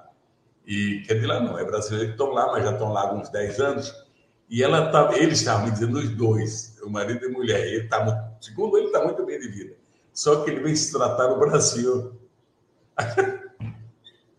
Eles com qualquer dorzinha de cabeça pode para cá, não, porque é muito eu caro. conversando, o Frechico, os é. Estados Unidos, quer dizer, meca do capitalismo, da democracia e tudo mais, não conseguiu cuidar da saúde do seu povo. Não tem. Não vai cuidar, não cuida. É triste isso, cara. O Conde, nós não temos como mostrar, mas esse dia eu estava vendo um documentário sobre aquela droga nova que está entrando no mundo. Fentanil. Chicago, Nova York. Rapaz, que tristeza as pessoas como ficam, né? Aí na matéria que saiu, o cara dizia que a polícia não pode fazer nada, que a individualidade está acima de tudo. Quer dizer, o cara pode fazer o que ele quiser, até ficar torto, aleijado e tal, pode, pô, peraí, é complicado. E essa droga é uma droga legalizada, né? Legalizada. Agora, é legalizada lá. Legalizada. Você pode. Rapaz, como é que eu posso admitir eu, como Estado que um cara vai usar uma droga que vai ficar deformado e vai fazer o quê? Vai ficar na rua. Você viu? Você já viu? Você... Tem umas matérias em andamento por aí com os caras do documentário. Diz que tem mais de 100 mil pessoas já viciadas nessa gota serena, rapaz. Negócio maluco, pô. É, o... Agora, pode, pode falar. Não, pode completar. Não, pergunta você, porque senão fala muito. Não, você. Fica aquela coisa, não você, você, você. O, é o seguinte, não, é, essa droga tem, tem uma que chama fentanil, que já matou mais de 100 mil pessoas nos Estados Unidos, que se viciam, e está chegando no Brasil com muita força. Olha, eu, eu quero ir para o bate-papo é, e, e, te encaminhar outras questões aqui, meu querido Frei Chico. Elizabeth Coutinho, Lula, um idoso com dores no quadril, tentando arrumar o Brasil. Até rimou, né? Com dores no quadril, tentando arrumar o Brasil. Meu Deus, cuida de Lula. Tá todo mundo aqui torcendo muito para que seja é uma cirurgia simples, né? Mas é uma cirurgia, né? Essa que ele vai fazer na mesa do feno. É, Neuza Santos, eu amo a família do, do Lula. Eu também tenho de dizer isso. Todos vocês. É incrível, porque é, é, a família do Lula tem uma coisa especial. Eu acho que, até pelo fato, viu, o Frechico, do Lula ter sido é como se ele fosse cedido né, pela família ao mundo, né? Então, a família se priva da, da enfim, da, da humanidade desse cara, da afetividade. Ele é brincalhão, ele é bacana, ele é um cara família, né? É, e, e a família ganha uma coisa especial, porque vocês sofreram muito também, né? Durante todo esse período e até hoje, talvez, né? Ele dá risada. Eu estou com 81 anos. Eu, se eu falar que eu estou sofrendo, é sacanagem. Eu tenho dor no, bra... no ombro aqui, no ombro, aí eu tenho dor na perna, no joelho, tem atroz, tem a gota, tem tudo você imaginar. Mas eu estou me tratando, eu estou andando, eu me cuido, tento me cuidar e tal. Mas a questão é o seguinte: né? a gente. Eh, o, o, Lula, chegando o Lula chegou, você, vamos imaginar assim, uma história puta história. Você vê um cara, pau de arara, 13 dias sentado numa madeira, numa tábua, chega em São Paulo, vai morar no. pega um carro, vai morar em Santos, lá nos barracos lá. O pai com outra família, e a outra família do pai já tinha uns quatro, cinco filhos lá. Ele, ele vive, meu pai viveu com as duas famílias, assim, uns dois anos, tá? Aí a minha mãe acabou tendo um casal de filhos um casal como faleceram, que faleceram com uma semana de vida. Fora os oito que nós já tínhamos, ela ainda teve esse problema. Aí, de repente, nós vemos morar para São Paulo, viemos para a Vila Carioca, aqui no bairro de Ipiranga. Aí o Lula foi crescendo e minha mãe batalhou para colocar ele no Senai.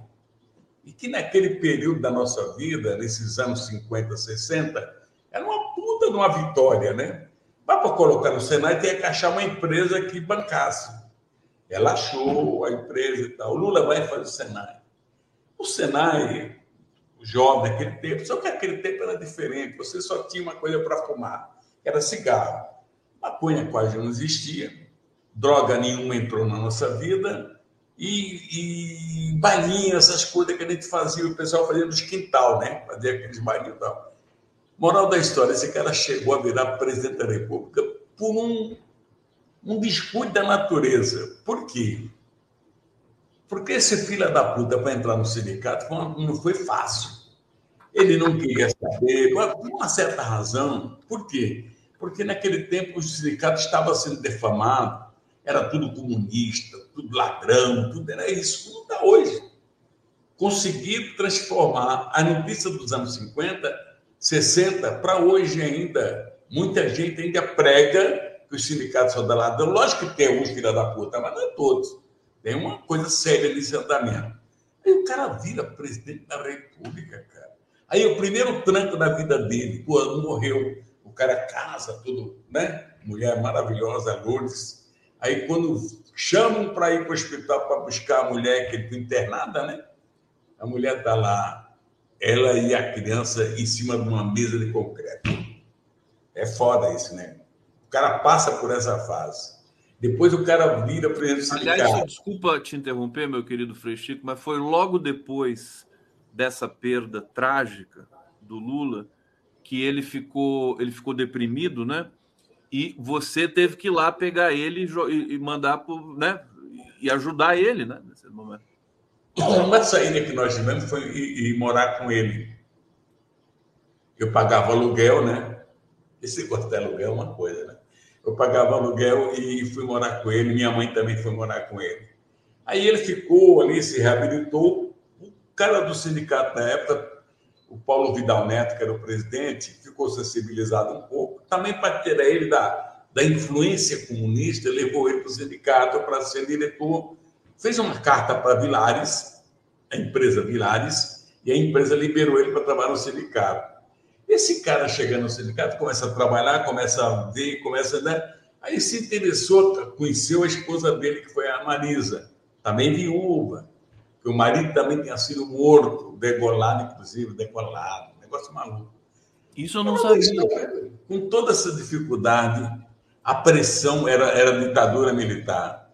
Você não podia escrever um boletim falando que você queria para orientar o trabalhador era tudo limitado, censurado, observado. Tal.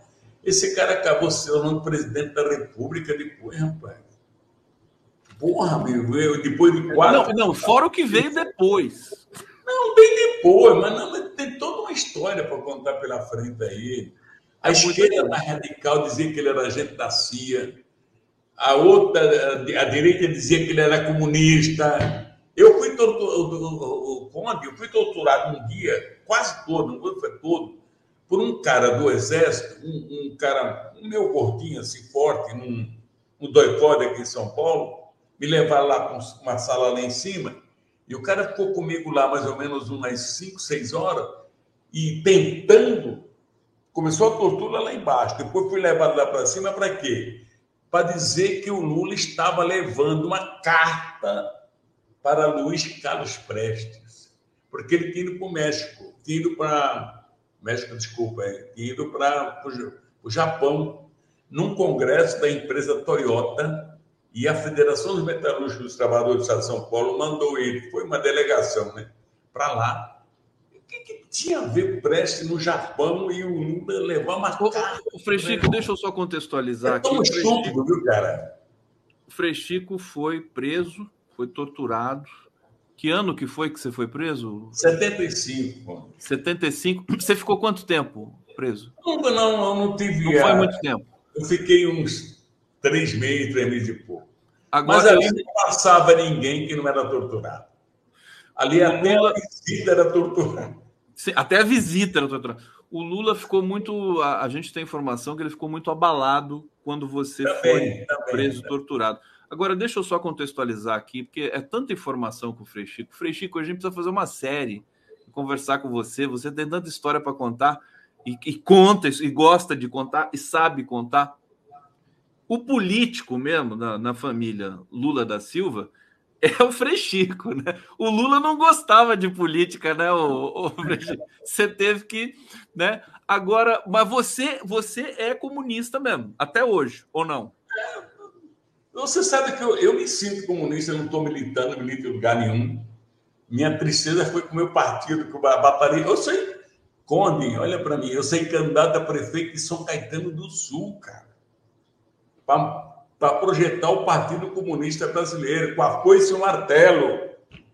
Não era pai, barra pesada, mas já no fim da ditadura. Em 88, 86, fiquei sem candidato a deputado estadual. Também pelo Partido Comunista Brasileiro, para legalizar o partido.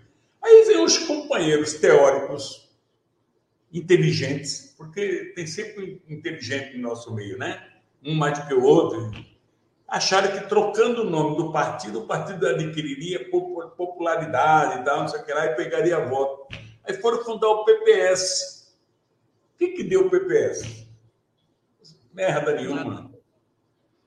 Agora, Aliás, o PCdoB passou sabe? recentemente por uma tentativa de troca de nome também, o PCdoB. O PCdoB foi o único que manteve-se, ainda bem que se manteve, porque o, o Conde é uma questão de estudo. Eu acho que nós, puta, eu não sei como falar essas coisas, porque eu, eu não quero ofender ninguém, não. Nós somos um país de ignorantes, desinformados. Lamentavelmente, tenho que dizer isso. Quantos livros um estudante lê no Brasil até se formar? Vamos pegar. Quantos livros ele consegue ler? Não, e, e agora piorou. Se lê, dois, se lê dois ou três é muito.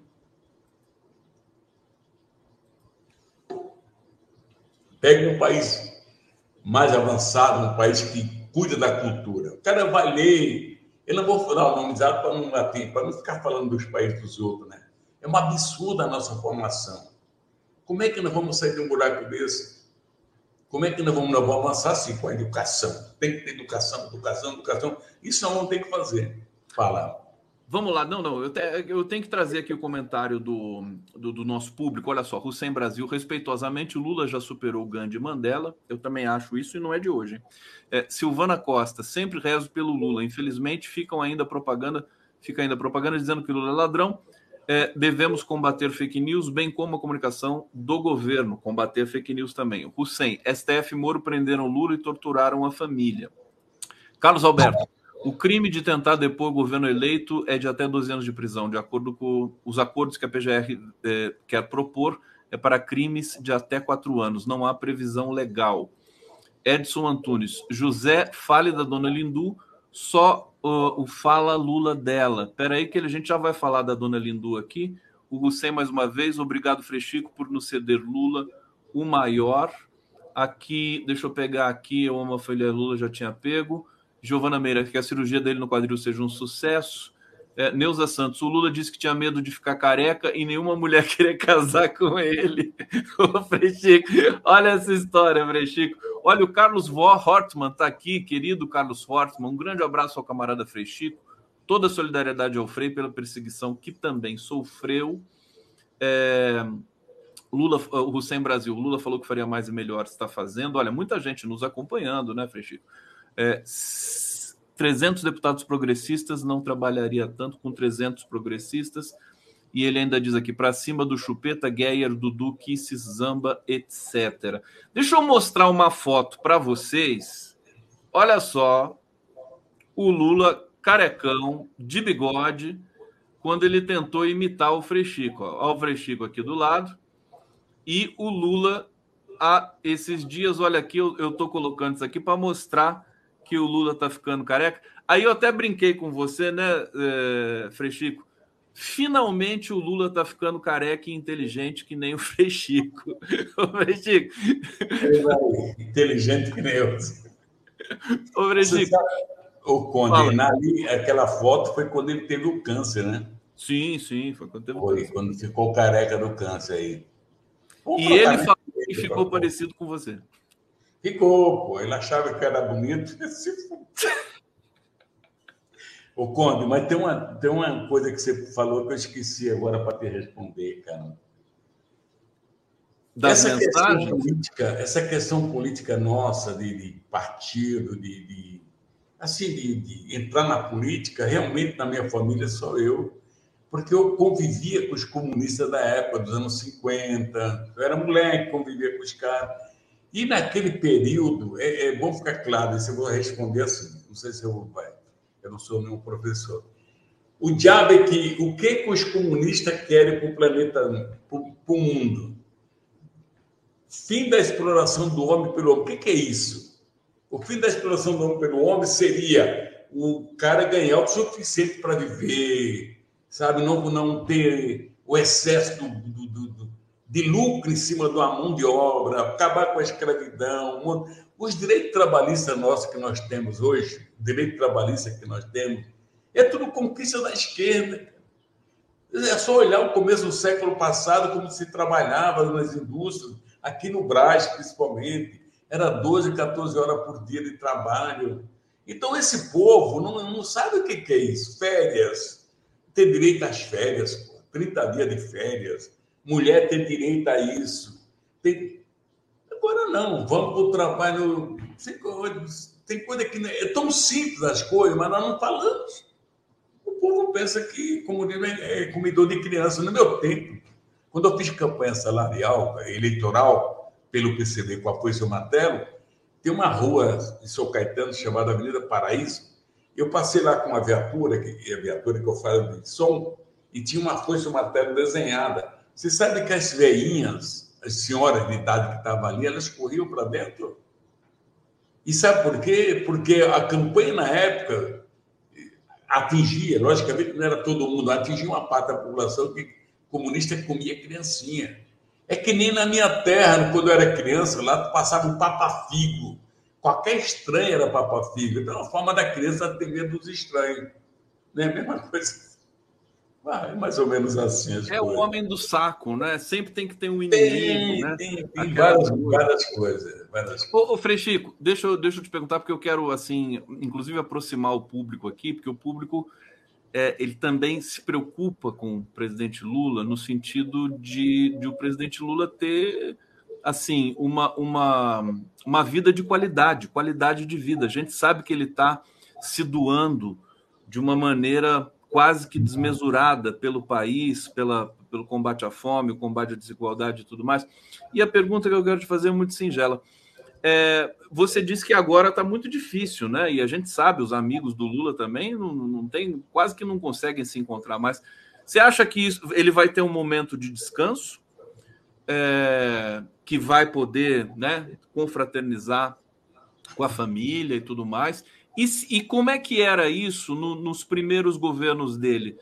Ali acho que ele, ele tinha mais tempo com vocês. A dona Marisa ela, ela gostava muito também de reunir né, todo mundo. Como é que era? Conta um pouco desse momento para gente.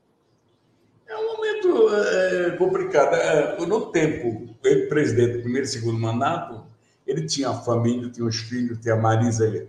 Então, era, e vinha mais a São Bernardo e tal. Então, as famílias se encontravam mais.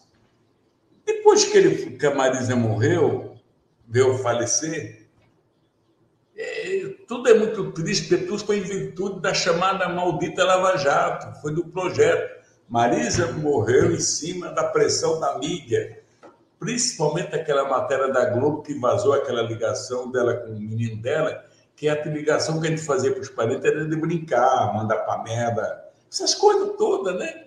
Publicar aquela matéria, cara. O que, que a mulher. A mulher perdeu a noção do mundo. Achou que estava no, no, mundo. De repente viu que, que mundo é esse. A, a, gente não sabe dessa história. Ela ficou abalada mesmo, né?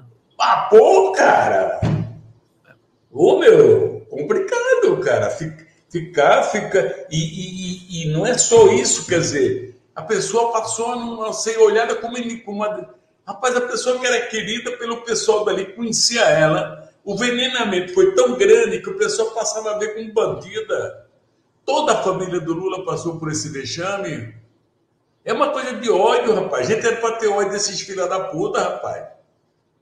Esse, esse, esses caras, rapaz, transformaram. Porra, é, é duro, cara. A gente leva na brincadeira. Lula leva um pouco. Lula tem consciência política muito avançada, senão não, não recebia. Não, vocês também, toda a família tem um comportamento exemplar, quer dizer, vocês não nutrem ódio nem vingança. É claro que você sabe que o ser humano também não tem sangue de barata, né? Lógico, lógico. Eu, eu por exemplo, vou contar. Tem várias coisas que eu deixei de fazer. E a gente sentiu várias coisas. Um dia eu entrei na Livraria Cultura, ali na Avenida Paulista. Tem um desses um, filha da puta radialista que tinha um programa de rádio tinha não, parece que tem até hoje. Ele tinha feito um programa naquele dia, rapaz, esculachando com o Lula. O Lula preso, hein? E que o Lula estava preso que merecia, aqueles programas. Eu, porra, de repente, encontro com o cara, eu sentei numa daquelas cadeiras que tinha lá, sozinho, de repente o cara está na minha frente ali, olhando para o cara, eu falei, porra, não, é, não vou ficar. Eu olhei para o cara, ele tentou me cumprimentar, ele descumpriu o irmão do Lula, eu vi das costas aí, eu olhei, não vou é, é, é, é duro, cara, isso. O filhos do Lula sofre até hoje, cara. E que essa, essa elite, filha da. Essa camada de imprensa, filha das putas, eles não sabem o que é você queimar uma pessoa. Mesmo que a pessoa tenha cometido o maior crime do mundo, você tem que evitar. evitar de, de torrá-la na televisão, de, de, ficar falando, repetindo, isso acaba. Você acaba com a família da pessoa, é a família da a, a pessoa tem filho, tem neto, tem tudo. Isso não pode, pai. Não, e a dor, né? A dor do. Eu, a eu dor que fica, rapaz. Que fica. O Lula dizendo, não sei se ele disse isso numa entrevista ainda na prisão política, que é, acho que ele disse isso em off para alguém e acabou sendo veiculado, que ele queria provar para o neto dele é, que ele não teve culpa, que ele era inocente, tudo mais. O neto que veio a falecer. Essa, essa é uma parte da história que a gente não. Sabe o que é? Você não consegue não dizer. Toda a família de preso político, toda a família de cara que esses, esses cretinos fizeram, sofreram, os filhos, os netos, os irmãos, os pais, sofreram, rapaz. Nós estamos até com comissão da anistia, tem um povo da anistia política que está começando, está com um processo contra os filhos das pessoas presas, porque sofreram muito. É, cara, não é fácil não, cara, brincar. Não é fácil. Frechico, deixa eu, deixa eu mostrar aqui. Primeiro trazer mais dois comentários. Olha, obrigado, Conde, por nos presentear com o Miro. E agora o gigante Frechico é demais para o meu coração. Ana Pimenta, você escreveu essas memórias, Frechico? Eu acho que eu já te cobrei da outra vez que você precisava escrever um livro, viu, Frechico? Seria maravilhoso, viu? Olha, vou botar umas fotos aqui. Essa foto aí. É... Fala pra gente o que, que é. O Lula está no colo, eu não lembro que é essa criança, não, mas é, é não é um. É filho da japonesa, uma japonesa que mora perto de casa, não na, na Rua Verde. Eu acho que é da japonesa. Você está aqui? Ali no meio, não, ali no meio está o Rubens, que era o irmão por parte de pai. E do lado esquerdo está o Zé. O Zé era primo filho do irmão da minha mãe, que faleceu com 20 e poucos anos, uma causa de doença que ninguém sabe. Aliás, Olha aqui a dona Lindu. E aí está a dona Lindu. Dona Lindu. Aí, que sorriso nunca, bonito que tinha a dona Lindu. de ninguém na vida dela. Ela tinha raiva, também não queria ver quando não via. Quando não gostava, não queria ver. É isso. Mas é linda, cara, é minha cara. Esse é o Zé Cunha, mais velho. Faleceu novo, 50 e poucos anos, é. Esse é o irmão mais velho? É. Olha José Inácio da Silva. Que bonito, parece o Tom Hanks. Bonito, hein? É, mano. Vocês são bonitos. Olha a dona Lindu aqui. É, a dona Lindu aí foi em 73, hein? 73. Ó, só eu tenho essas fotos, hein, gente? Olha só aqui, ó. Você roubou de alguém. Você... Isso aqui é o da, do acervo da, da Perseu Abramo, olha só. Aqui, o Aristides, né? Eles ah, não. Eu vou reclamar que eles pegaram as fotos do nosso ator, nunca devolveram. Olha, essa aí não foi eles que pegaram, outras pessoas pegaram e passaram para eles. Essa foto do meu pai foi em 77, mais ou menos. Eu estive em Santos, eu, o Lula tinha um carro, um TL, acho que é, e eu fui o Lula, eu, Marisa, minha mulher, meus dois filhos, e um, dois filhos do Lula, tinha dois, eram o Marcos e o Fábio. E aí nós fomos lá ver meu pai, encontramos com ele na rua. Ele já era alcoólatra aí, já estava e, e Mas está com uma cara feliz, né? Hein?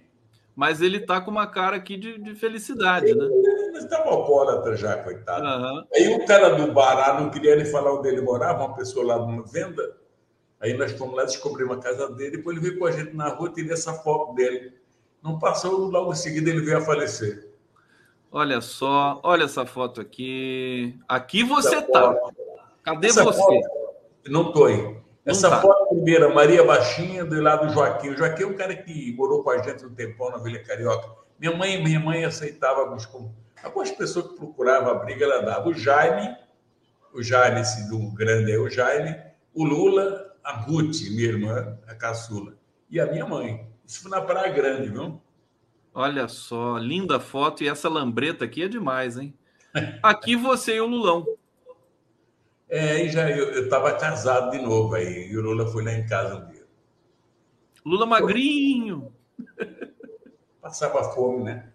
Passava, Passava fome. Aqui, mas aqui era ainda fome? Aí na Vila São José, e eu tinha casado, morava na rua Padre José da Nóbrega, não sei o que lá, e um deles foi lá visitar a gente lá. Mas aqui não era, ele não estava magro assim por causa de, de privação. Não, não, é não. Porque atleta, rapaz. É o jeito dele mesmo, né? Jogava bola, né? saúde de ferro. Aí, aí ele, a Maria Baixinha e a outra não sei quem é, cara. A Maria Baixinha que, que teve com você lá na vigília, né? A outra não sei quem é, cara. Não está identificado, não. Aqui. É ele e a Maria. Ele e a Maria. Maria é uma graça, né, também. Maria tá, tá pequenininha, ela tá diminuindo, coitada. Ela tá ela tá diminuindo, tá... ela é pequenininha até hoje. Né? anos, ué, faz 80 anos agora. Nós fizemos uma festinha para ela. Ah, que coisa ela tá linda. Puta merda, cara. Uma pena, viu? Olha só. Aí é um clube, aí é um clube que a gente fundou na Vila Carioca, e eu estou no canto aqui à esquerda, embaixo. Você olhando na minha frente aqui, o cara da esquerda lá sou eu. Estou vendo o sentado, né? É, sentado. O Vavá está o último da direita aqui, é do lado direito. Nós éramos dono do time, nós não jogava. Mas o Lula jogava uma molecadinha boa de bola aí. Viu? O Lula está aqui no. É, é, o terceiro da esquerda para a direita, né? Sentado. Eu, é eu, aí tem o Teleco e o Lula. Que bonitinho esse Lula. Olha é. só, aqui essa foto repetiu. Aqui é você, meu querido. Eu com a minha filha. Com a sua filhota. A Luciana? A Larissa? A Larissa. A Larissa. Pô, que velha, minha linda. Filha, 32 anos já. Vavá. Aqui o Vavá. Vavá morreu de uma maneira chata, né? Uma essa, maneira... foto, é essa foto é uma das últimas da minha mãe viva, viu? Ela já é uma das últimas? Câncer, e com a minha irmã Marinette, que também já faleceu também. Olha só que coisa. Aqui é o Aristides, né? É, esse é o pai. Deixa eu ver mais uma. Quem esse que é, é esse? Rubens. É o Rubens, que era filho do meu pai, mas criou, morou um tempo com a gente. Esse morreu também novo. Morreu dormindo, acordou, estava morto. Nem chegou a acordar. Mais uma do. Bebia do... muito, bebia muito, coitado. O Zé Cunha é, é a mesma Deixa história. eu ver se está repetindo. Aqui o Lula com a Lourdes, né? É. Bela Bonito. pessoa. Linda, né, o, o Freixo? Hein? É uma bela pessoa, Lourdes era uma bela pessoa, viu? Era uma é, e lindíssima, né? Frechico, é, para terminar, né? eu quero que você diga o que você quiser aqui, mas se você quiser pontuar é, o momento que o Brasil está passando, uh, o momento em que as verdades vão aparecendo, e o, o público aqui também gosta de ter perspectivas de futuro né? Nós estamos aqui num coletivo que é progressista e a gente voltou a acreditar no futuro também, né? Como é que você está vendo o Brasil? Fala um pouquinho para gente, né? Dessa situação. Se pegar um velho de 81 anos, o cara não conhece. Estamos indo para um mundo muito melhor, mano. apesar de todos os obstáculos que nós estamos pela frente. Os obstáculos mais imediatos que nós temos é o diálogo da natureza que nós não estamos, nós estamos destruindo ela. Eu acredito na destruição da natureza. Que nós estamos destruindo, estamos, pô, não tem jeito. Agora, eu acredito a questão do Brasil, cara, nós temos futuro, cara. O governo Lula, por exemplo, gente pode até criticar, o Lula tem feito milagre. Agora, uma parte não, da elite brasileira está acreditando. O que nós temos que fazer acreditar é essa maldita imprensa. Setores da imprensa, vamos falar maldita imprensa e tal setores dela que continua defamando ainda, continua fazendo fofocas indevidas, rapaz, coisa babaca. E o Lula, coitado, o Lula, o Lula, sabe uma coisa que eu esqueci de falar para você, que eu falei? Ainda bem que o Lula encontrou uma mulher, porque o Lula viúvo, já imaginou a situação do Lula hoje, que não seria, cara? Se não tivesse a Janjinha do lado dele, rapaz, rapaz, seria barra pesada. E eu acho que vai dar tudo certo. Eles estão, tem divergência dentro do PT, vai ver eleição municipal, uma briga babaca que tem por aí, mas é natural que tenha essa divergência, é natural que aconteça isso, e através das composições políticas nós vamos sair dessa. Nós temos alguns obstáculos, temos os Estados Unidos, porque ninguém sabe quem ganha lá, e ali eles gostam de influenciar muito os outros países. Nós temos que estar num patamar para cima. Lógico que tem andamento a guerra Ucrânia com a Rússia, Outro, agora surgiu mais um confronto lá na, ali na, na Armênia, Armênia, Azerbaijão. É, tem mais um conflito. Essas coisas de conflito é que vai atrapalhando um pouco o mundo, mas não dá para controlar, não dá para não dá para fazer nada. Frechico. vamos torcer, vamos torcer que dê certo. Frechico. Vai dar certo.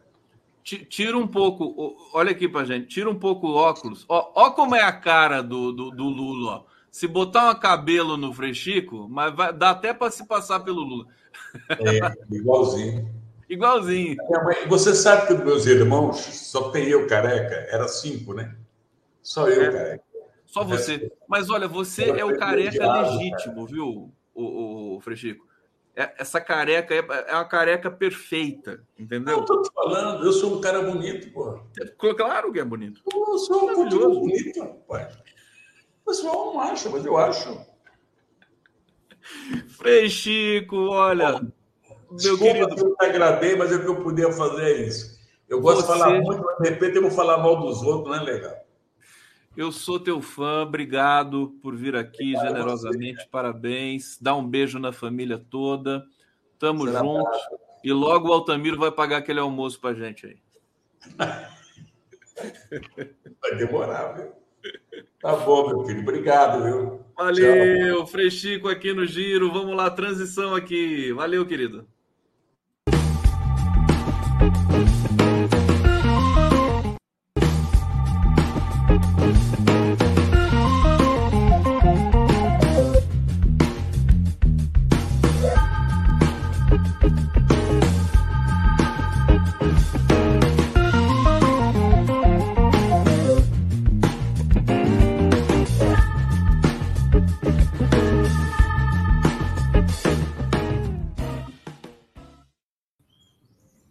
Voltamos aqui com o Giro das Onze. Agora eu tenho a honra de receber Edson Simões, que é uma figura emblemática. Você sabe que depois que eu agendei contigo esse papo, meu querido Edson Simões, muita gente me procurou para dizer: manda um abraço para o Edson Simões, foi meu professor. Deixa eu apresentar para vocês aqui. O Edson Simões foi conselheiro do Tribunal de Contas do município de São Paulo por quase 24 anos exerceu os cargos de presidente sete vezes e corregedor.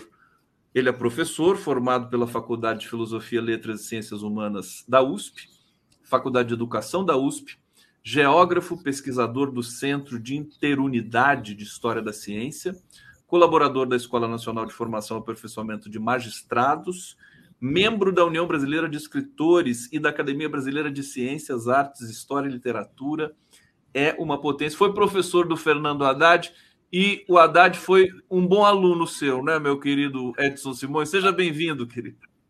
Bom dia, muito obrigado pela chance de falar com você. Eu sempre vejo você, tanto no Brasil quanto em Portugal. A minha sogra, a minha família inteira. Nós somos uh, fãs do seu programa e do seu trabalho. Tá? E eu e agradeço. Florestan também. Florestan foi meu aluno. Florestan te mandou Alô? um abraço. Eu tenho um abraço dele. Um abraço excelente. E eu, e eu fui aluno do pai dele. Aprendi muito.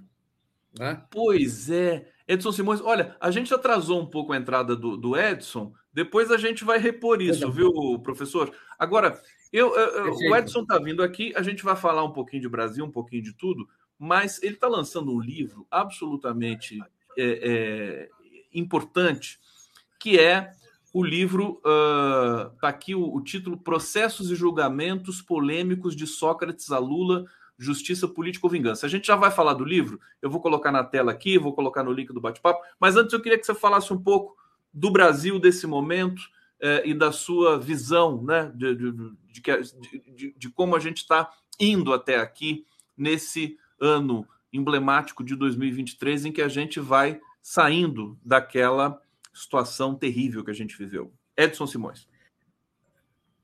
Bom dia para todas e para todos. Olha, desde 2013 que eu percebi que o Montesquieu vem sendo rasgado no Brasil e que se agravou com o governo anterior do capitão. Ou seja, Montesquieu falava que o executivo, o legislativo, o judiciário devem se fiscalizar, mas em harmonia. Ele é coisa do ar com o governo anterior, houve uma autofagia do processo democrático brasileiro. Um negócio assim inacreditável. inacreditável. Mas com a entrada do novo governo, a esperança ressurgiu, porque a democracia no Brasil sempre teve grandes dificuldades. Grandes dificuldades. Quando a proclamação da República aconteceu, foi por intermédio da área positivista militar e com um monarquista na liderança, que foi o Deodoro. Posteriormente, na Constituição de 1891, cadê se o voto era voto aberto e de cabresto, dizia o seguinte: mulheres, mendigos, analfabetos não podem votar. Quem votava no Brasil? Então, isso vai até 1930, com a Constituição é, Mambembe, em relação ao voto popular, com uma elite controlando o país. Em 30 houve a Revolução, que também às vezes pode ser chamada de golpe civil militar do Vargas, e aí foram várias constituições. 37, de, de, a ditadura de 34 anterior era liberal, mas foi implantado o Estado Novo até 45. Veio a Constituição de 46, havia vários partidos, mas devido a, a pressões externas e internas, acabaram fechando o, o, o Partido Comunista na época do Dutra.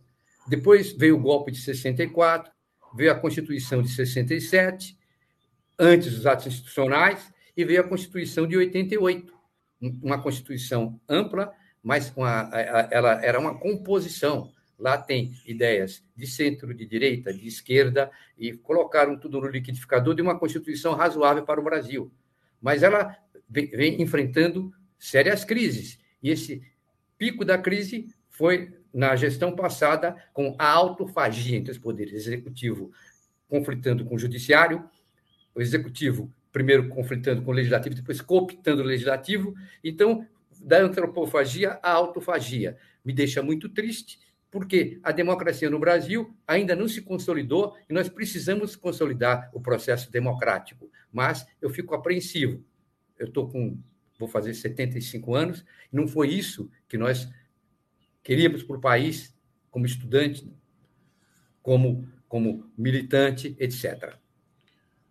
Edson Simões, essa, essa, esse enunciado da antropofagia à autofagia parece um livro pronto isso aqui. Você escreveu alguma um artigo com esse título? Não, não. Eu escrevi uma obra que se chama Constituições e Democracia no Brasil e no Mundo, da Antropofagia à Autofagia, cinco volumes, 3.581 ah. páginas, lançada pela editora lá de Coimbra, Almedina, no Brasil, o ano passado. Ele lançou um livro de quantas páginas? Mil? É, é é, do, do, do, Sócrates a Lula, 1.200 páginas quase. Não, do Sócrates a Lula eu sei, a gente já vai falar. Mas o, esse... São cinco volumes da coleção. Ah. No primeiro volume eu discuto, discuto as constituições e discuto também a questão da democracia direta e democracia representativa. Por que isso? Porque em 2013, com aquela crise total, eu percebi que alguns estudantes achavam que a, a, a, a democracia contemporânea era direta e que a democracia representativa era anacrônica, o que é o contrário, porque a democracia direta surge lá na Grécia no século V com o Péricles crescendo e ela era uma democracia escravista, em que mulheres não votavam, escravos não votavam, estrangeiros não votavam. E por que Atenas e não Esparta? Esparta era latifundiária, mas tinha comércio em Atenas. Então, você pode perceber que nas votações ditas da democracia direta naquela época, a minoria votava, era de cúpula, era de elite. Automaticamente, nós temos aí um problema, porque havia manipulação. Tanto é que, quando acaba a democracia direta, a, a, a Atenas vai para o processo de tirania. Houve várias, várias tiranias e nunca mais se recuperou. Agora, o que e, me chama a atenção, deixa eu só uh, pontuar o seguinte: você escreveu essa obra monumental em cinco volumes, com acho que bem mais de mil páginas, lançou 3, o ano 3.581 páginas. 3 mil?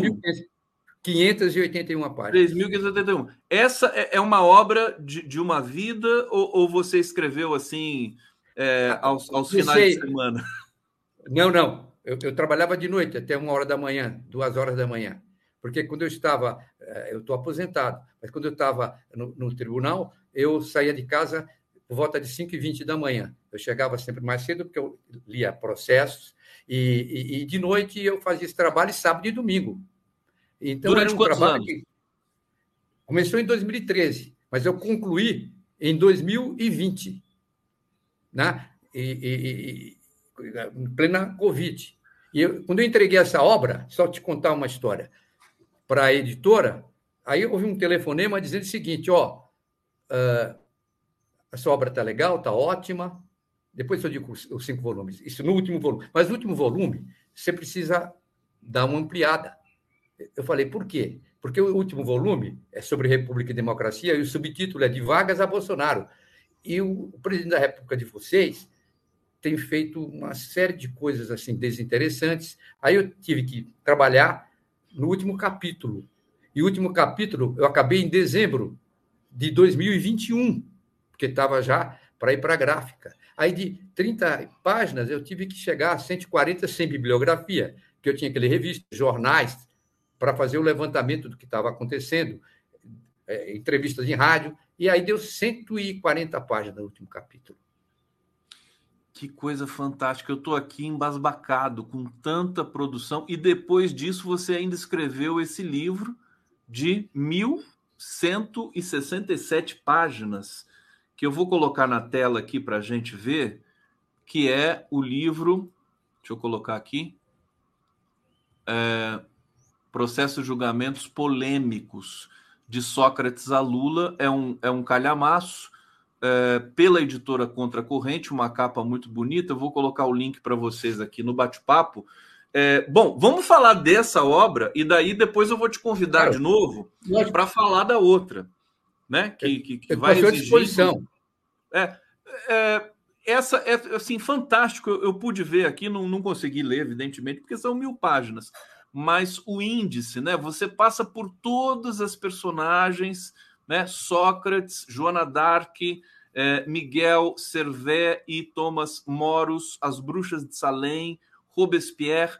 Conta para gente a estrutura desse teu livro. Então vamos lá. Quando eu acabei essa obra anterior, que foi, já foi publicada, e agora o lançamento é hoje dessa obra de Sócrates a Lula, na Escola de Contas do Tribunal de Contas, às 18 horas eu faço uma palestra e depois, na sequência, fazemos o evento.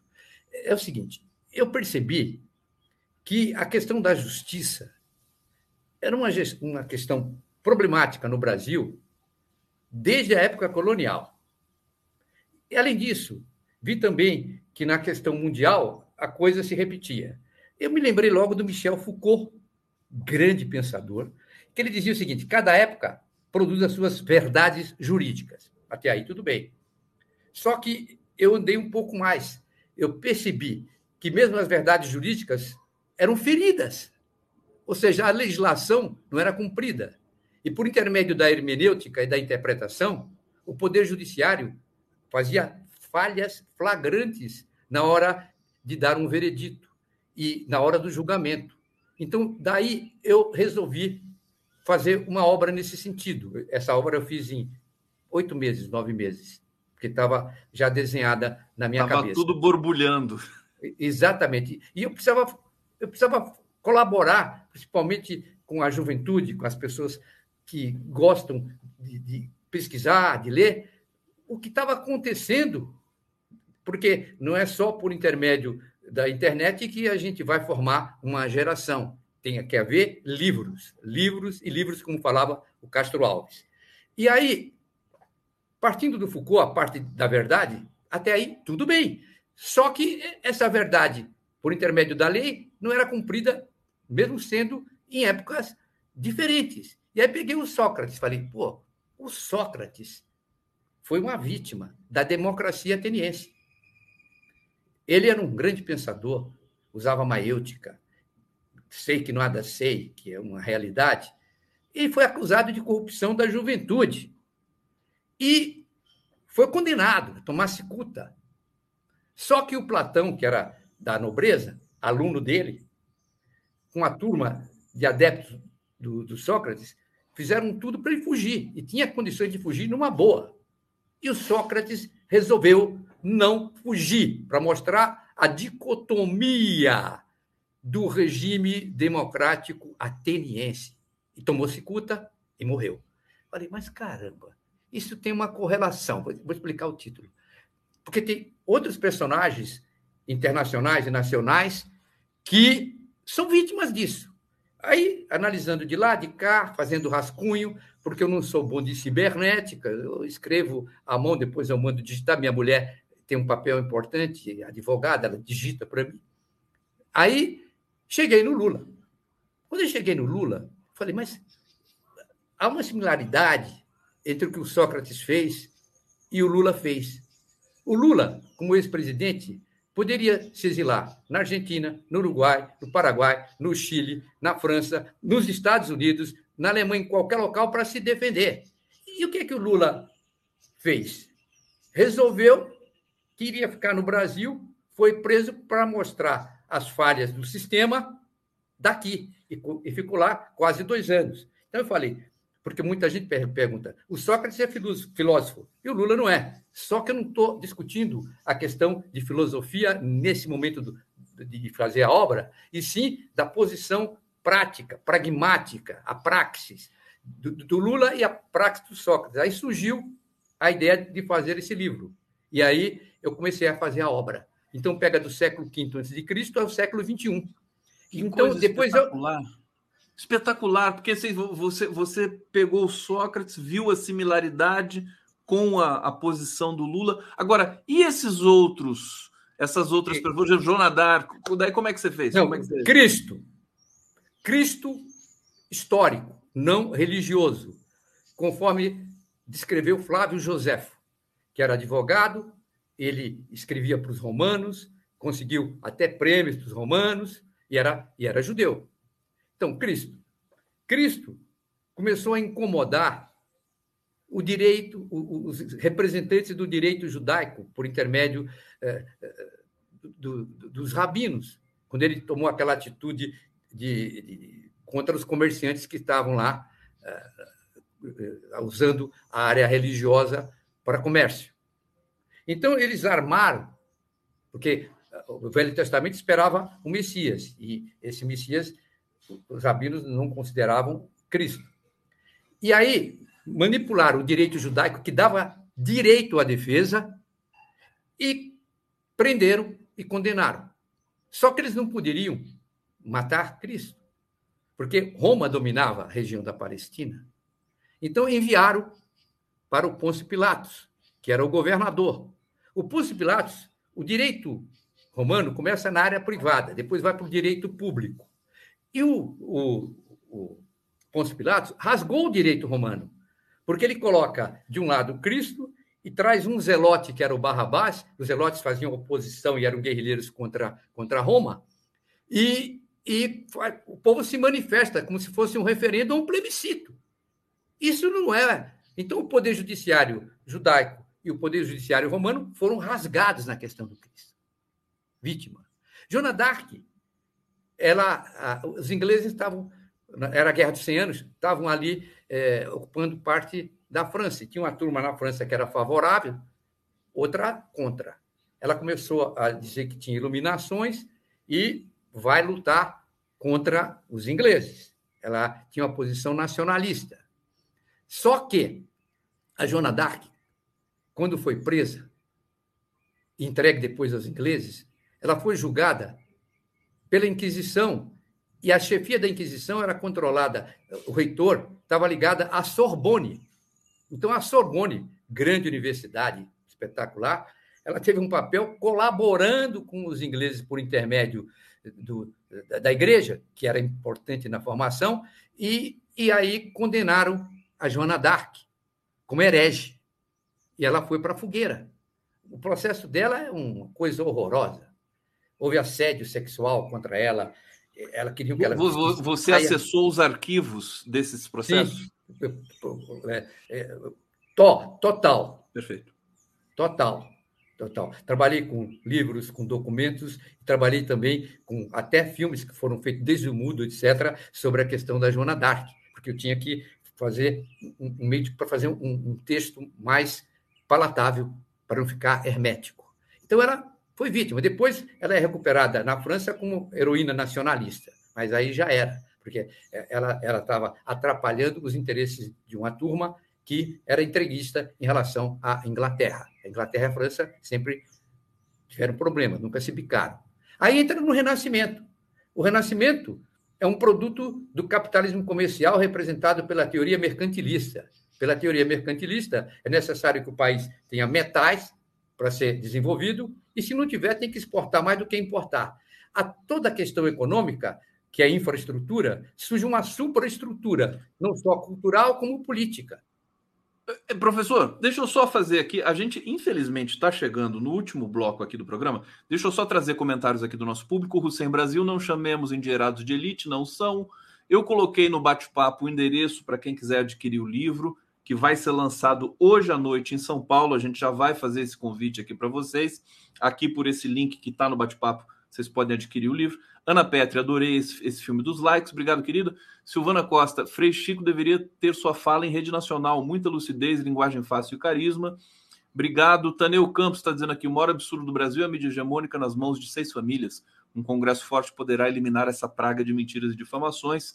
E ele ainda diz: enquanto a mídia estiver em mãos erradas, não haverá democracia. Cartilha do eleitor para um Brasil soberano. É, a única forma de vencer o poder econômico é com um parlamento forte. Temos de ter maioria no Congresso. Procure, procure cartilha do eleitor. É, obrigado, viu, gente? Comentários hoje maravilhosos aqui. Professor Edson Simões, primeiro eu quero que o senhor convide as pessoas. Hoje é o lançamento, é, no, no, o local, o horário. E é, o, que, o que eu estou curiosíssimo para ler essa obra, porque fica uma espécie de é, uma situação recorrente, né, desde que o mundo é mundo, de, de condenados de, de injustamente. Né? tem todo o script. Né? Acho que, a, acho que a lição do livro é um pouco essa, né? Então eu passo é para você falar um pouco sobre isso e considerações finais. Nós temos aqui quatro minutos. Vamos lá. Pois não. Então depois tem Galileu Galilei, que escapou da Inquisição, ficou em, em prisão domiciliar. Jordano Bruno, que não aceitou fazer média com a Inquisição, queimaram. Mas não é somente a Igreja Católica que teve esse problema. O Miguel Servetti, médico espanhol, pesquisou coração, pulmão, circulação, ele tinha problemas com a, a Santíssima Trindade, tinha um livro, um livro sobre a Santíssima Trindade. E a Inquisição queria pegá-lo. Ele se correspondia com Calvino. Só que Calvino passava as cartas dele para a Inquisição. E quando ele teve em Genebra, foi preso. E foi um negócio pior do que lá na, na, na Inquisição, queimavam direto, cara. Lá em Genebra, colocaram troncos de forma espiral, ele no último, e aí tocavam fogo no primeiro, ficava chamuscando. Foi um negócio horroroso. Depois tivemos Tomás Moras Utopia, Bruxas de Salem, com os puritanos ali em Salem, próximo de Boston, um negócio horroroso. 20 pessoas. O caso Dreyfus, né, que é mais recente. Eu, exatamente. Danton, que foi um da, da Revolução Francesa, que eh, o processo dele foi truncado, e Robespierre levou para a guilhotina. Tempos depois, o próprio Robespierre foi vítima e foi pior o processo dele do que o outro. Foi em menos de duas horas e levaram para a guilhotina. Depois vem o caso Dreyfus, que é o antijudaísmo, uma coisa absurda. O cara era inocente, competente, e tinha um espião que passava as informações, que era oficial ligado à cúpula. Né? Cavanhaque, por exemplo, que era o ministro, protegeu o cara. E aí entrou o Zola. O Zola também foi condenado e teve que fugir para Londres. Depois foi provado que ele era inocente. Depois, Saque Vanzetti, foram condenados à cadeira elétrica porque eram anarquistas e acusados de roubo e de assassinato de duas pessoas durante o roubo. O professor João Scopes, em 1925, deu aula de teoria da evolução na, na, em Tennessee. E aí foi preso e condenado. Houve uma maior polêmica por causa também dos fundamentalistas. E, e depois ele, assim mesmo, foi condenado, teve que pagar a multa e depois liberaram. Teoria da evolução não podia ocorrer no Tennessee. Havia uma lei, lei Butler. E aí o que acontece? Só isso, essa lei foi revogada por volta de 68. Aí entra no Brasil. Tiradentes foi vítima das ordenações filipinas, onde tinha um artigo que era uma espécie de denúncia premiada. Denunciava o cara e automaticamente tinha regalias. É o caso do Silvério dos Reis, que teve anistia tal. Depois tem é, o Cipriano Barata e os negros da Conjuração Baiana, que os negros foram sacrificados. O Cipriano Barata era um médico popular, mas ele foi preso, depois vai ser até parlamentar brasileiro. Um belo trabalho. Frei Caneca, pelo jornal, ele criticava a Constituição de 1824 devido à introdução do poder moderador, porque nos livros didáticos, às vezes está lá que é uma Constituição liberal, Papo furado, só formalista, porque o executivo era Dom Pedro, legislativo o Congresso, Câmara Federal e o Senado vitalício, Poder Judiciário, como sempre, e o Poder Moderador era Dom Pedro. Quando havia um problema, Dom Pedro era chamado para decidir. Era uma cópia, inclusive, do Poder Moderador do pensador, escritor romântico e parlamentar Benjamin Constant da França, que era para coibir os abusos de Napoleão Bonaparte. Aí depois vem o coqueiro. O coqueiro foi um fazendeiro do Campo dos Goitacazes que foi enforcado, era da elite aristocrática da região, acusado de um crime dentro da fazenda dele, contra uma família inteira. Só que ele não fez esse crime. Pediram clemência, Dom Pedro não deu, e ele foi enforcado. Houve uma promessa que não haveria mais esse problema. Professor, Mas deixa houve... eu, eu sou obrigado a te interromper, porque a gente está em TV aberta e aqui a, a gente está estourando o nosso tempo já. É, é, é, um dos maiores intelectuais do nosso país, o professor Edson Simões, aqui, admirado por tanta gente, Pedro Serrano, Fernando Haddad, Floresta Fernandes, e, e eu quero dizer que eu vou ter de te chamar de novo aqui para continuar com a sua exposição. Tá bom? Fazer... É, antes, antes disso, quer dizer, convidar, eu acho que o Sebastião está tá dizendo aqui, grande, grande Edson Simões, endereço da Escola de Contas do Tribunal de Contas do Ministério Público de São Paulo, Avenida Professor Acedino Reis, 1130, ao lado do metrô AACD, servidor. Aqui que vai ser lançado o livro, é isso? É na Escola de Contas do Tribunal. Na Escola de Contas do Tribunal, hoje, às 18 horas. Às, às 18 horas.